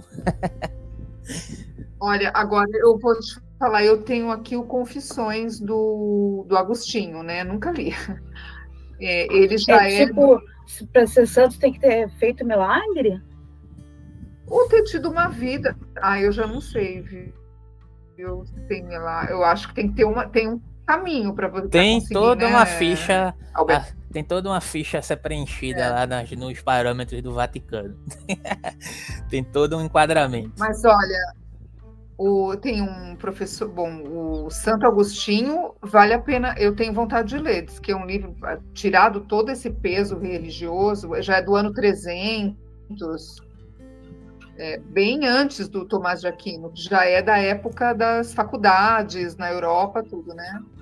Mas é, dizem que é muito bom uh, a gente ler, eu não sei porquê, eu esqueci agora, mas depois eu falo para Pois é, a eu... gente esquece tudo. eu fui ver mais cedo o negócio se o Apocalipse era da, do Novo ou do Velho Testamento, daí caí na, na Wikipédia. Daí, cara, a forma como é composta a Bíblia uh, e como, como ela se fecha, quem acredita em qual parte, daí tem, vem um monte de. Daí os ortodoxos, e o ortodoxo isso, ortodoxo aquilo. Gente, é uma confusão. Não, mas da Bíblia, a Bíblia é o Velho e o Novo Testamento, juntos. Pois é, daí, daí não, não deu tempo de eu, de, eu ver, de eu ver melhor, mas ah. eu, não, eu não sei se os ortodoxos no fim. E por que, que surgiu esse, essa dúvida? Por que, que eu não consegui ver lá no grupo? É, eu, que... Não, eu perguntei sobre o, o Apocalipse era do Velho ou do Novo, porque uh, vai falar sobre o Apocalipse no capítulo aqui no no 17, Ai, e, fala, e fala nos judeus pertinho, e eu fiquei, ué, mas espera aí. Ah, ele fala Apocalipse de João, deu. Peraí, mas a João é Novo Testamento, né? É, é, é. E, e, pelo que eu saiba, os judeus não acreditam no Novo Testamento, então. Isso. Daí eu fiquei nessa dúvida, assim, por isso que eu fui ver. Ah, tá mas a gente chega lá. Então, tem toda essa problemática, né? Porque para os judeus só o que vale é o Velho Testamento, né? E tudo que está circunscrito no Novo Testamento para o judeu é balela. Né? Entretanto, há determinadas questões de influências que se exercem posteriormente em determinadas reverberações judaicas que, de certa forma, vão ser, digamos assim, segundo a visão do próprio Nietzsche, né, influenciadas por essa esse movimento de cristianização, né, segundo Nietzsche coloca aqui. Né? Só que, em certo sentido, né, em, vários aspectos, o, judeu tradicional, né, digamos assim, ele, perante o cristianismo, né, ele não, não se vê como algo muito próximo a essa concepção cristã. Né? São, tem questões bem antagônicas, inclusive, dentro da própria interpretação do que é o divino, sabe? é muito diferente em, em vários aspectos. Mas enfim. Referente a essa, voltando a essa questão aí, acho que foi a Rose mencionou o Agostinho, né? O Agostinho é um escritor sensacional. Com a ressalva de que eu não compactuo com as perspectivas teológicas dele, né? E aí tem muitos escritores medievais que são brilhantes e se você souber de certa forma, por mais que você compactue ou não, você seja cristão ou não, se você souber digamos assim, tentar se colocar no lugar do autor e pensar aquilo como um tipo de psicologia no qual ele estava inserido dentro de um contexto cultural, dentro das influências que ele só pôde ter dentro daquela, daquela determinada cultura, você vai compreender que tudo aquilo que ele estava pensando era um tipo de construção, digamos, entre aspas, epistemológica, psicológica, diante de questões várias né, da humanidade. O Agostinho foi um grande escritor nesse sentido. Inclusive tem até algumas leituras ali do, do, do próprio Confissões no canal. Sabe? Que o Confissões é um livro é? sensacional. E é muito interessante porque Agostinho. Agostinho, inclusive, é, ele tem várias discussões com, com, com, várias concepções cristãs no qual ele discordava com questão do pelagianismo, questão da, do maniqueísmo, várias discussões interessantes que se dão a partir da perspectiva medieval e tem vários outros filósofos medievais que não são considerados os tradicionais, né, que são muito questionadores dos aspectos predominantes é, do que permaneceu na tradição, considerar, que foi considerada né, pela tradição como filosofia medieval. Também tem essa questão, sabe? E tem, tem vários filósofos. Não faz muito que tu colocou um vídeo sobre isso, né? Devo ter colocado inclusive tem alguns filósofos contemporâneos que se utilizam de alguns filósofos medievais que eram considerados marginais porque contestavam aquilo que era tradição na época, por exemplo, Tomás de Aquino, até mesmo Agostinho. Agostinho era mais rico nesse aspecto, né? Mas até mesmo Agostinho, outros filósofos medievais considerados tradicionais, fazendo uma filosofia medieval a contrapelo da tradição. Então, o contexto medieval é muito rico, apesar de ter essa é, essa ontologia teológica. Eu tenho, eu tenho muito mais problema com Tomás de Aquino do que com, com Agostinho. Agostinho eu gosto até. O meu problema com Tomás de Aquino é que ele, ele de certa forma, ele, ele se vale de Aristóteles afirmando que está complementando Aristóteles, só que no final das contas ele está amputando Aristóteles e enxertando a, a seu bel prazer. O meu problema com, com Tomás de Aquino é isso. Né? Eu não acho que ele faz uma grande teologia, filosofia a partir de Aristóteles, ele faz uma recalchutagem de Aristóteles ao seu bel, pra, seu bel prazer. Eu acho que Agostinho era muito mais brilhante nesse sentido, sabe? De ser original, de ser um intelectual, de ser um grande escritor, apesar do cristianismo dele. Esse, esse, esse comentário. Mas vale a pena, é, é fundamental, inclusive, conhecer a filosofia medieval e tem muita coisa interessante.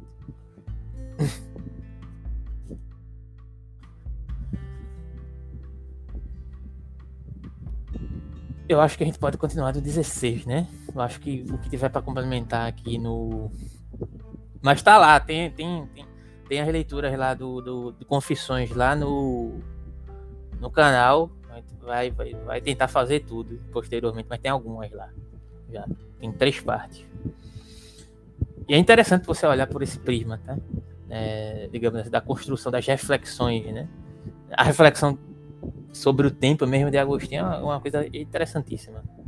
Né? Mas enfim. Uh, 16, não é isso? Vamos concluir. Os dois valores contrapostos, bom e ruim, bom e mal, travavam na Terra uma luta terrível, milenar, e embora o segundo valor há muito predomine, ainda não faltam lugares em que a luta não foi decidida. Inclusive, se poderia dizer que desde então ela foi levada incessantemente para o alto. Com isto, se aprofundando e se espiritualizando sempre mais. De modo que hoje não há talvez sinal mais decisivo de uma natureza elevada, de uma natureza espiritual, do que estar dividida nesse sentido e ser um verdadeiro campo de batalha para esses dois povos.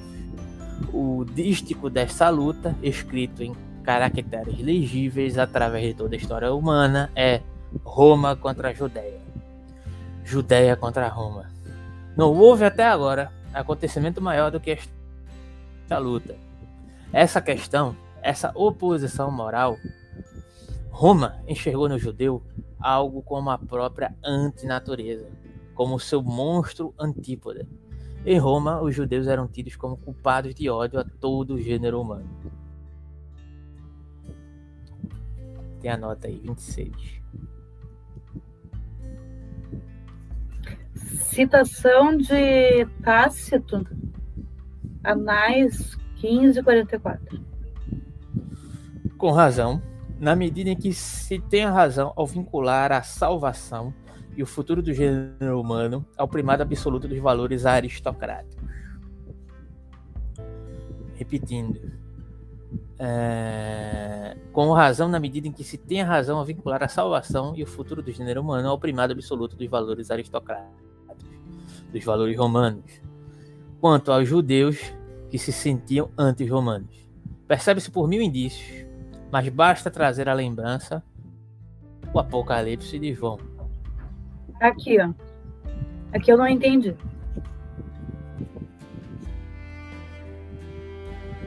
Ah, esse aí eu não vi mesmo. É, mas é o livro do, do, da, do Novo Testamento. É, pois é, mas a pergunta anterior fala, é pergunta sobre os judeus. E daí vem falando do Apocalipse.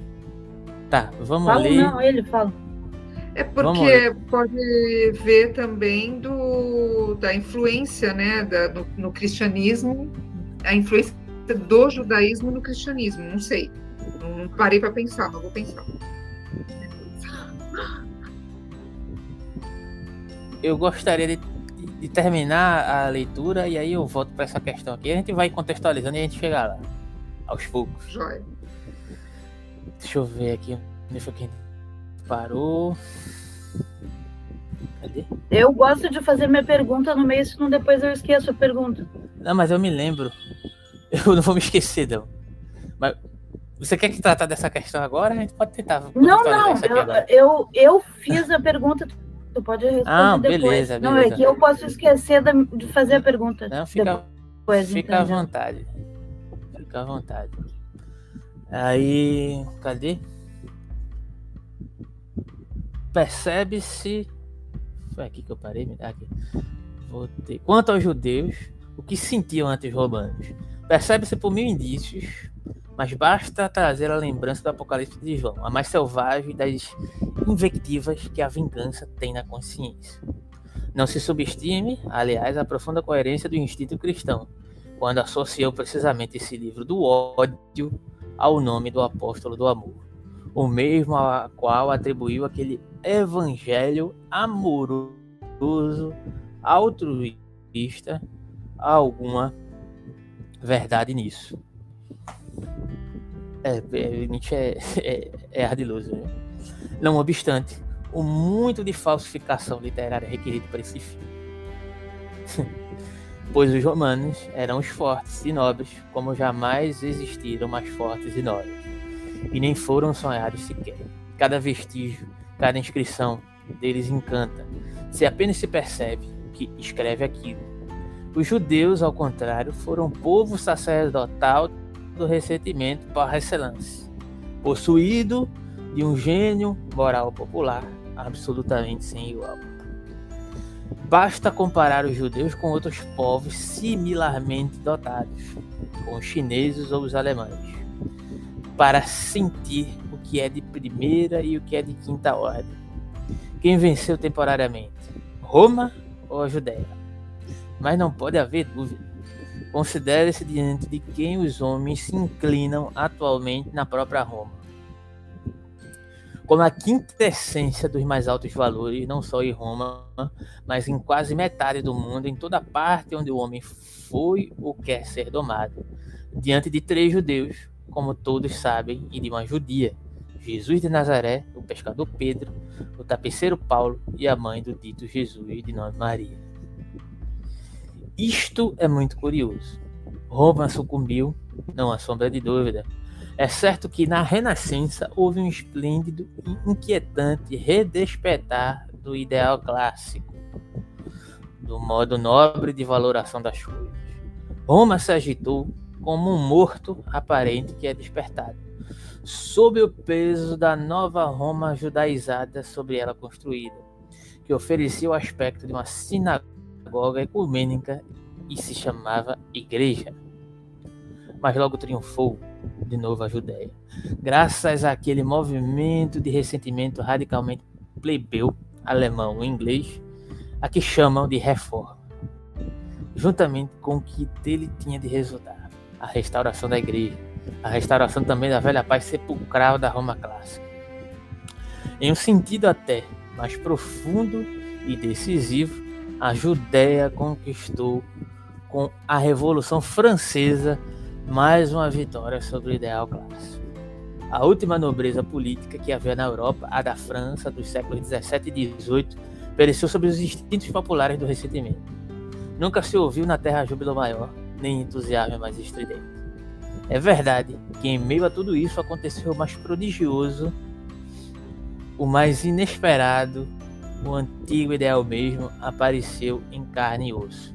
E com esplendor inusitado ante os olhos ante os olhos e a consciência da humanidade mais uma vez em face da velha senha mentirosa do ressentimento, a do privilégio da maioria diante da vontade de rebaixamento, de aviltamento, de nivelamento, de atraso, de acaso do homem, ecoou, forte, simples e insistente como nunca, a terrível e fascinante contrassenha do privilégio dos raros. Como uma última indicação do outro caminho surgiu Napoleão, o mais único e mais tardio dos homens, e com ele o problema encarnado do ideal nobre enquanto tal. Considere-se que o problema é este, Napoleão, esta síntese de inumano e sobre-humano. Tem a notinha aí. Esse texto foi longo. e... Inumano e sobre-humano. Na verdade, Nietzsche usa substantivos Unmensch e Übermensch. O primeiro significa monstro, literalmente não homem. O segundo é o famoso super-homem nietzscheano. Ver a propósito, anota essa tradução do termo em Nietzsche Homo, página 124 e 125. Repete o primeiro termo para mim aqui que eu. É Ubermensch e o outro o... termo é qual? Unmensch. Que significa? Não homem. É, não, é, significa monstro, mas literalmente significa não homem. Homem. É o, o, o mensch, quer dizer homem, né? Uhum. Daí a partícula un é, é, o, é a negação. Ok. Daí literalmente seria não homem, mas é, o, ele tá, o tradutor tradu, uh, traduz como monstro. É, isso é uma questão para a gente verificar na, na, na, própria no original posteriormente. Mas o, o, que me remete aqui, essa questão, conversando pelo fim, né? É que essa questão de Napoleão é que Napoleão seria, ao mesmo tempo, algo de, de, de além do homem e algo de degenerescente. Basicamente é isso que ele está colocando aí. Entende? Algo dessa moral, digamos assim, degenerativa, né? Seria uma figura contraditória nesse sentido, quando por muitas vezes se interpreta que Nietzsche estaria, digamos assim, é, fazendo uma alusão, um elogio é, muito forte a Napoleão. Tem outros, outros trechos também, e ele faz isso de fato, mas só de alguns aspectos. Né? Eu, eu, fiz até um, tem até um, um, um, artigo do Jim que trata sobre isso, eu fiz até um videozinho sobre isso uma vez, né? Que muito se confunde quando a gente fala sobre determinadas figuras, como o próprio, o próprio Maquiavel, o próprio Napoleão, né? Como se Nietzsche fosse um, um tipo de apologeta dessas figuras e não é necessariamente isso. Ele está ressaltando algumas características a ele que parecem remeter a esse Hilbert, né? Esse além do homem que até o Stefano Buzelato acha que essa a própria tradução Super-Homem já é horrível, né? Super-Homem já é uma tradução péssima. Além do homem também é ruim. Ele, ele o Buzelato, que é um dos especialistas de, de, de Nietzsche aqui no, no, Brasil, ele diz que seria mais adequado sobre-homem, segundo a interpretação dele. Como é que é? Sobre? É. Sobre-homem. Mas enfim, é, a gente faz um traçado aqui de um modo geral que vocês perceberam, né, relacionando esses conceitos de Roma e Judéia, né, diante diante de uma perspectiva que elabora-se diante, digamos, desde os primórdios do cristianismo, passando pela Revolução Francesa, passando por uma, uma, uma série de aspectos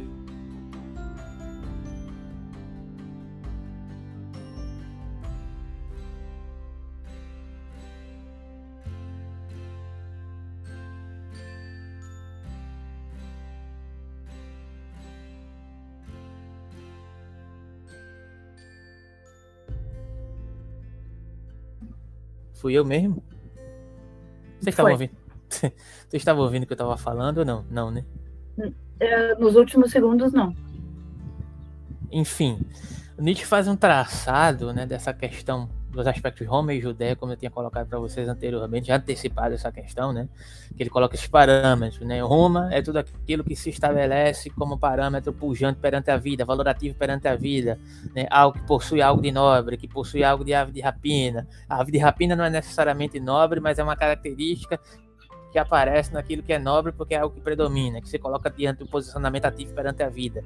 Judéia é tudo aquilo que é o contrário.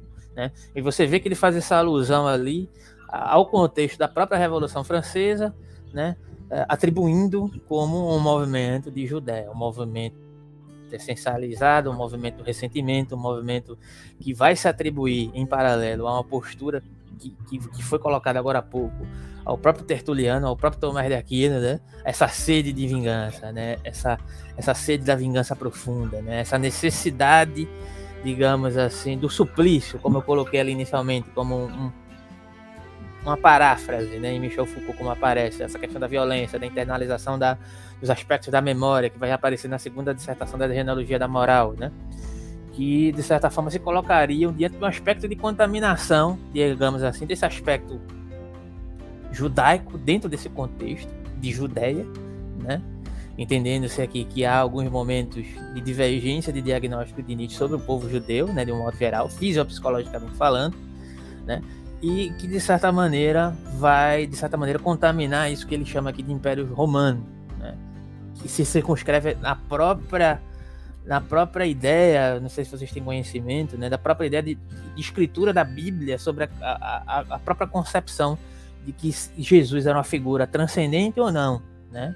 Saduceus e fariseus. Né? Tem uma discussão enorme sobre isso, sobre como isso foi escrito, sobre que prismas isso foi elaborado dentro dos parâmetros históricos e que envolve uma relação de, de discursividade histórica que está circunscrita numa sobreposição de poderes da interpretação em relação a Roma né? e os aspectos judaicos naquele determinado contexto. Né? Acho que vocês devem ter uma, uma, uma, uma, pelo menos ouvido falar disso em algum momento. Né? Olha, eu não tenho conhecimento, não. É, basicamente é uma discussão para saber se Jesus era uma o figura. O que eu, que, eu, que eu conheço é que eu vi o nome da Rosa. É, é basicamente... Não tem nada a ver com basicamente era uma discussão, uma discussão presente na própria Bíblia, né, sobre a transcendência de Jesus.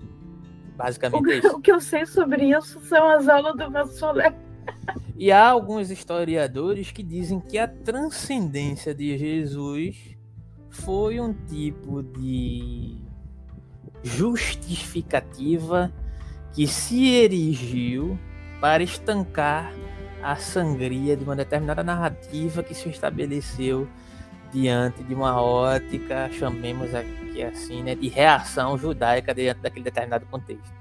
Então, o fato da, da justificação da transcendência de Jesus serviu, de acordo com alguns historiadores, né, para, de certa forma, complementar a narrativa né?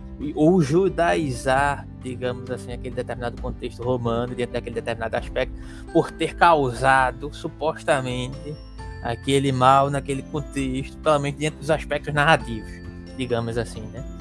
pressupondo-se que isso necessariamente tenha ocorrido. Né? Mas a narrativa, ela foi alter... a própria discursividade da narrativa foi alterada nesse sentido como um tipo de, digamos, de solução judaizada a partir desse movimento de violência em relação à figura de Jesus, digamos assim, né? Mas sigamos aqui para os comentários do 17. Então, vocês querem colocar alguma coisa aí, alguma questão? Acho que a Rose quer falar alguma coisa. Eu?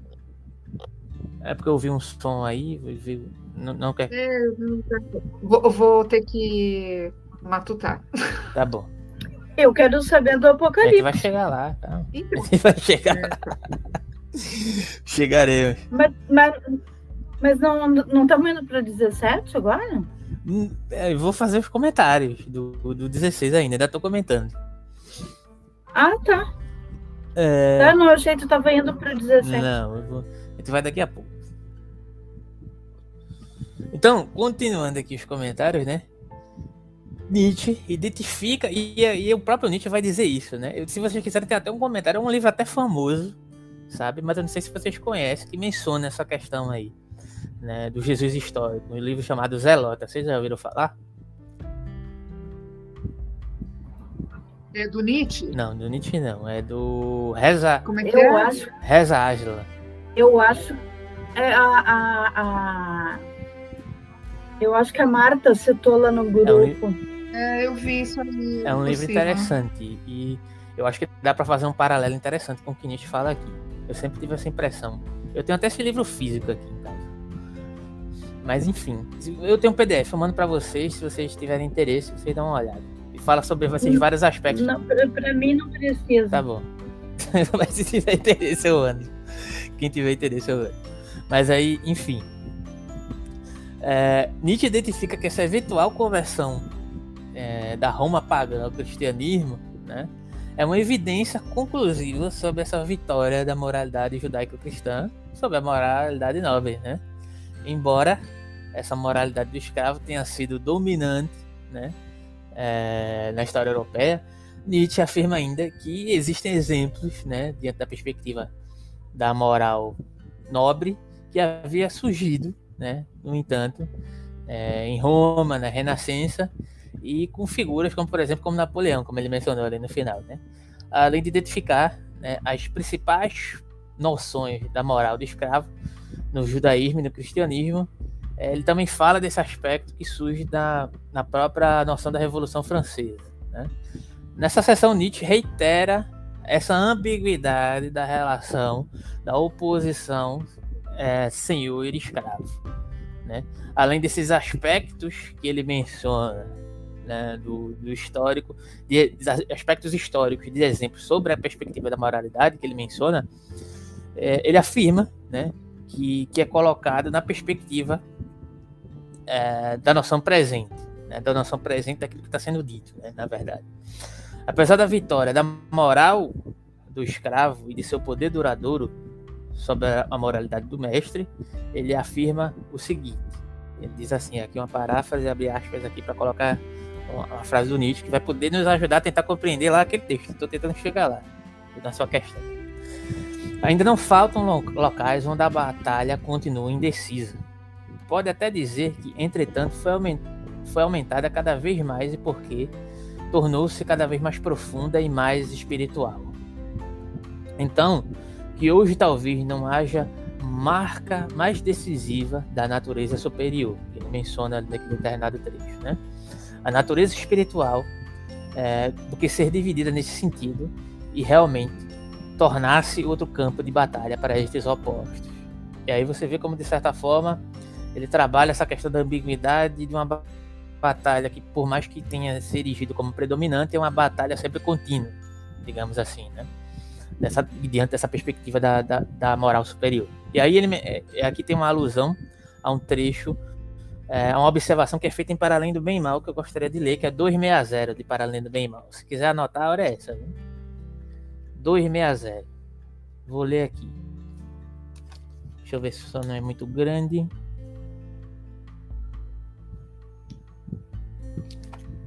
Não, eu tô com H ciência, você que tô com além para além do bem e mal. Qual foi aquele outro número, cara, que tu mencionasse naquela hora? Porque acho que eu peguei o livro errado. eu acho que eu tava com a ciência na mão. Naquela hora eu chutei 145 de algum livro. Eu acho que eu tava com a ciência na mão, acho que eu vi errado. Mas não é não, também não. Mas enfim, 260, cadê?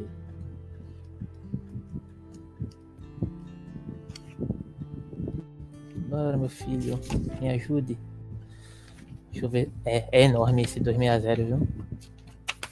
Gigantesco. Trocentas páginas. Mas eu vou ler pelo menos um trecho. É uma, duas, três, quatro, quatro páginas. Eu vou ler pelo menos um trecho. Numa perambulação pelas muitas morais, as mais finas e as mais grosseiras, que até agora dominaram e continuaram dominando na Terra, encontrei certos traços que regularmente retornam juntos e ligados entre si é que ele está remetendo justamente a essa questão aqui, né? Que a gente está tratando especificamente nesse trecho da genealogia da Amaral. Isso aqui é muito interessante que Nietzsche faz. Nietzsche explica Nietzsche. Às vezes não tem melhor comentador de Nietzsche do que o próprio Nietzsche, sabia? Porque ele espalha comentários aos próprios textos em outros textos, né? Mas sigamos, né? É... Ligados entre si, até que finalmente revelaram dois tipos básicos e uma diferença fundamental sobressaiu. Há uma moral dos senhores e uma moral de escravos. Acrescenta de imediato que em todas as culturas superiores e mais misturadas aparecem também tentativas de mediação entre as duas morais, e com ainda maior frequência, confusão das mesmas e incompreensão mútua, por vezes inclusive dura coexistência até mesmo num homem no interior de uma só alma. As diferenciações morais de valor se originam ou dentro de uma espécie dominante que se tornou agradavelmente côncia de sua diferença em relação à dominada, ou entre os dominados, os escravos e dependentes de qualquer grau. No primeiro caso, quando os dominantes determinam o conceito de bom, são os estados de alma elevados e orgulhosos que são considerados distintivos determinantes da hierarquia. O homem nobre afasta de si os seres nos quais exprime o contrário. Desses estados de elevação e orgulho, ele os despreza. Note-se que nesta primeira espécie de moral, a posição bom e ruim significa tanto quanto nobre e desprezível. A oposição bom e mal tem outra margem. Despreza-se o covarde, o medroso, o mesquinho, o que pensa na estreita utilidade, assim como o desconfiado com seu olhar obstruído, que rebaixa a si mesmo, a espécie canina de homem que se deixa maltratar, o adulador que mendiga e, sobretudo, do mentiroso. É crença básica de todos os aristocratas que o povo comum é mentiroso. Nós, verdadeiros, como, se assim, como assim se denominavam os nobres na Grécia Antiga. É óbvio que as designações morais de valor em toda parte foram aplicadas primeiro a homens, e somente depois de forma derivada às ações. Isso é importante, né? Aquela questão lá da subjetivação da ação. Né?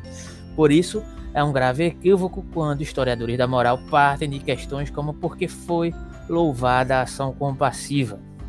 O homem de espécie nobre sente como aquele que determina valores. Ele não tem necessidade de ser abonado, ele julga.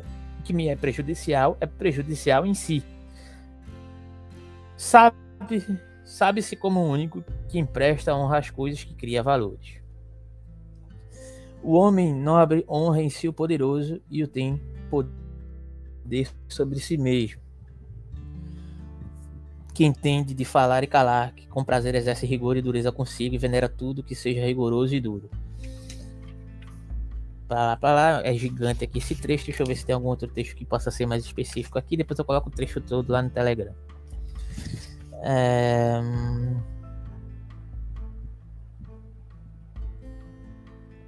Cadê?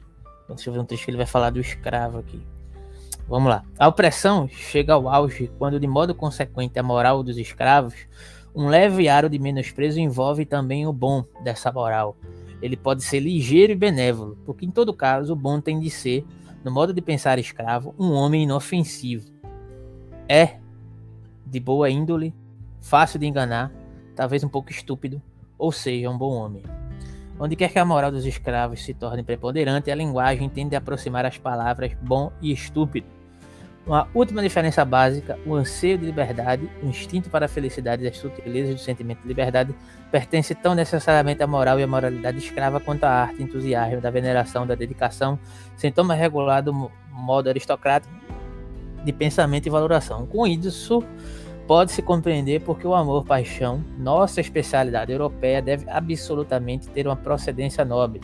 É notório que foi invenção dos cavaleiros poetas provenciais, aqueles magníficos inventivos dos homens, Gaia ciência, aos quais a Europa tanto deve, se não a ela mesma. Enfim, né? Não vou prosseguir não, porque esse texto é gigantesco, senão vai tomar todo o tempo aqui. Né?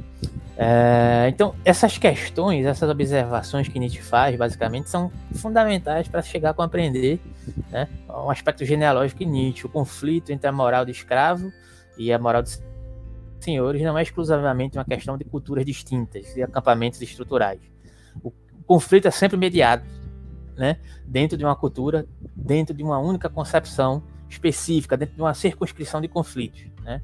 A razão pela qual isso é fundamental é quando nós podemos perceber, inclusive, né, que a esfera original do Senhor e a moralidade que surge disso né, é bastante crua e a mentalidade do escravo permite possibilidades culturais mais refinadas e profundas.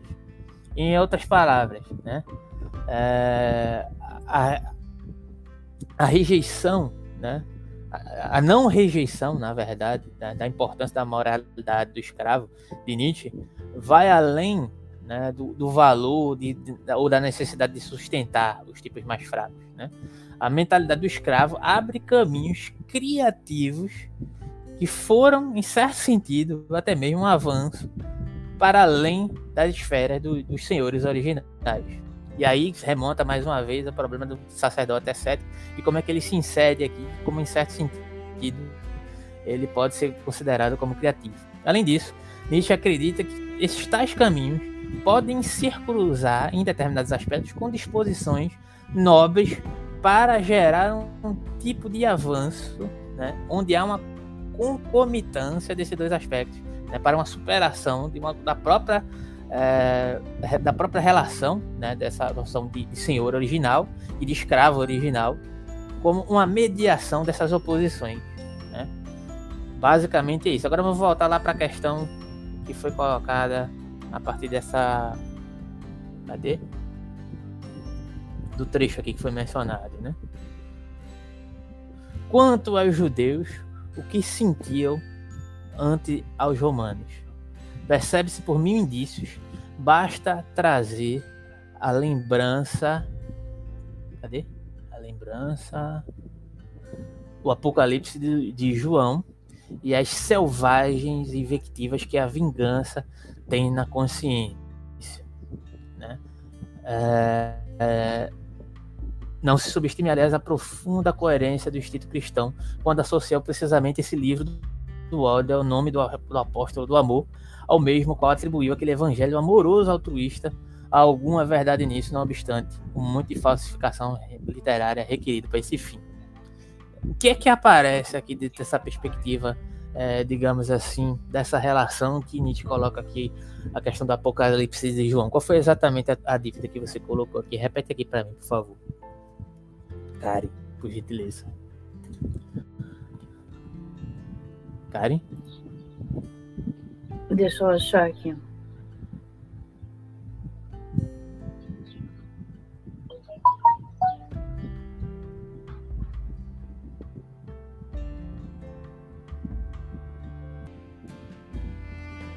É, quanto aos judeus, o que sentiam antes os romanos? Daí diz: percebe-se por mil indícios, mas basta trazer a lembrança o Apocalipse de João, a mais selvagem das invectivas que a vingança tem na consciência. Daí a minha, a minha dúvida é que, que, o, que, que o Apocalipse de João tem a ver com os judeus. Aqui ele está se referindo, né, digamos assim, a um movimento né, no qual a gente já colocou aqui de cristianização do, do, do, Império Romano, né? Não sei se ele está se referindo, é porque Nietzsche ele tem essa questão, né, de, de fazer uma associação de determinado aspecto judaico a uma certa, um certo aspecto desse movimento judaico com uma, um tipo de cristianização que vai dar uma origem a esse tipo de cristianização, apesar de que tradicionalmente, né? Como tá, ele está falando dos cristãos, então. Sim, é... Judaico-cristão. Judaico-cristão nesse sentido, né? Apesar de que os, ju os judeus, é. nesses aspectos, vão se afastar dessa perspectiva do Novo Testamento, né? Como, se, como a gente mencionou. Entretanto, nesse contexto, ele está se referindo a um escopo cultural que predominou a partir de, dessa relação de conflitos do, dos judeus com os romanos, que fez erigir uma cultura cristã, né? E, e, e um desses aspectos foi justamente ele estar tá fazendo essa questão, a alusão a esse apocalipse de, de João, como uma das ferramentas de cristianização do Império Romano, digamos assim, né? dentro desse contexto. Uhum. Então aí, aí, aí, aí, ele prossegue, né? Dá diante dessa miscelânea, né? digamos, dessa concomitância Digamos, você percebe como a questão é muito mais complicada do que um simples antagonismo da moral de escravos e da moral de senhor. Nietzsche admite, em certo momento, que a própria profundidade, a ardilosidade dessa moral profunda, ela pode servir como instrumento de superação da própria moral do recebimento. Sim, sim. Com certeza. É, é uma questão. É bem complicado. É, né? Parece que é muito simples. Ah, Nietzsche rejeita isso e, e não é, rejeita assim, mas é não lá na, na, quando quando falou é, lá naquele aquele ponto do homem interessante, do sacerdote perigoso, lá já deu para ver o quão complicada a coisa ia ser, ficar, né? Pois é. Vai ser complexo. Vocês têm algum comentário a fazer ainda aqui esse 16? A Rose teve que sair, né? Ela saiu, foi? Então a gente para, né? Foi. É, vamos parar. Então, o 17 é bem pequeno. 17 né? O 17 é bem pequeno, né? A gente já começa na próxima. Ela nem me avisou que saiu. Não, avisou? Eu não vi então. No chat? Ah, no chat, no eu nem chat. vi o chat, cara. Tu tava Desculpa. lendo, eu acho. Desculpa, nem, nem vi. Perdão, me perdoe. Mas enfim, o 17 até bem pequeno, vai ter algumas, no algumas notas aqui de comentários do Nietzsche em relação ao próprio Nietzsche. É bem interessante isso que ele faz aqui. Né? E a gente começa já a segunda dissertação na próxima. Né? E a gente para por aqui. Eu acho que, que é uhum. isso por hoje. E desculpa não ter visto Beleza, aí, porque então. às vezes eu tô tão concentrado aqui que eu não, não vejo mais nada. Pode cair uma pedra na minha cabeça que eu não vejo. Hum. Eita, bichinha, a cachorra passou mal, agora que eu vi. Né? É, é, tadinha. Então é isso, cara. Um abração pra tu, tá? A gente vai se falando. Tá bom, um abraço. Tchau. Tchau.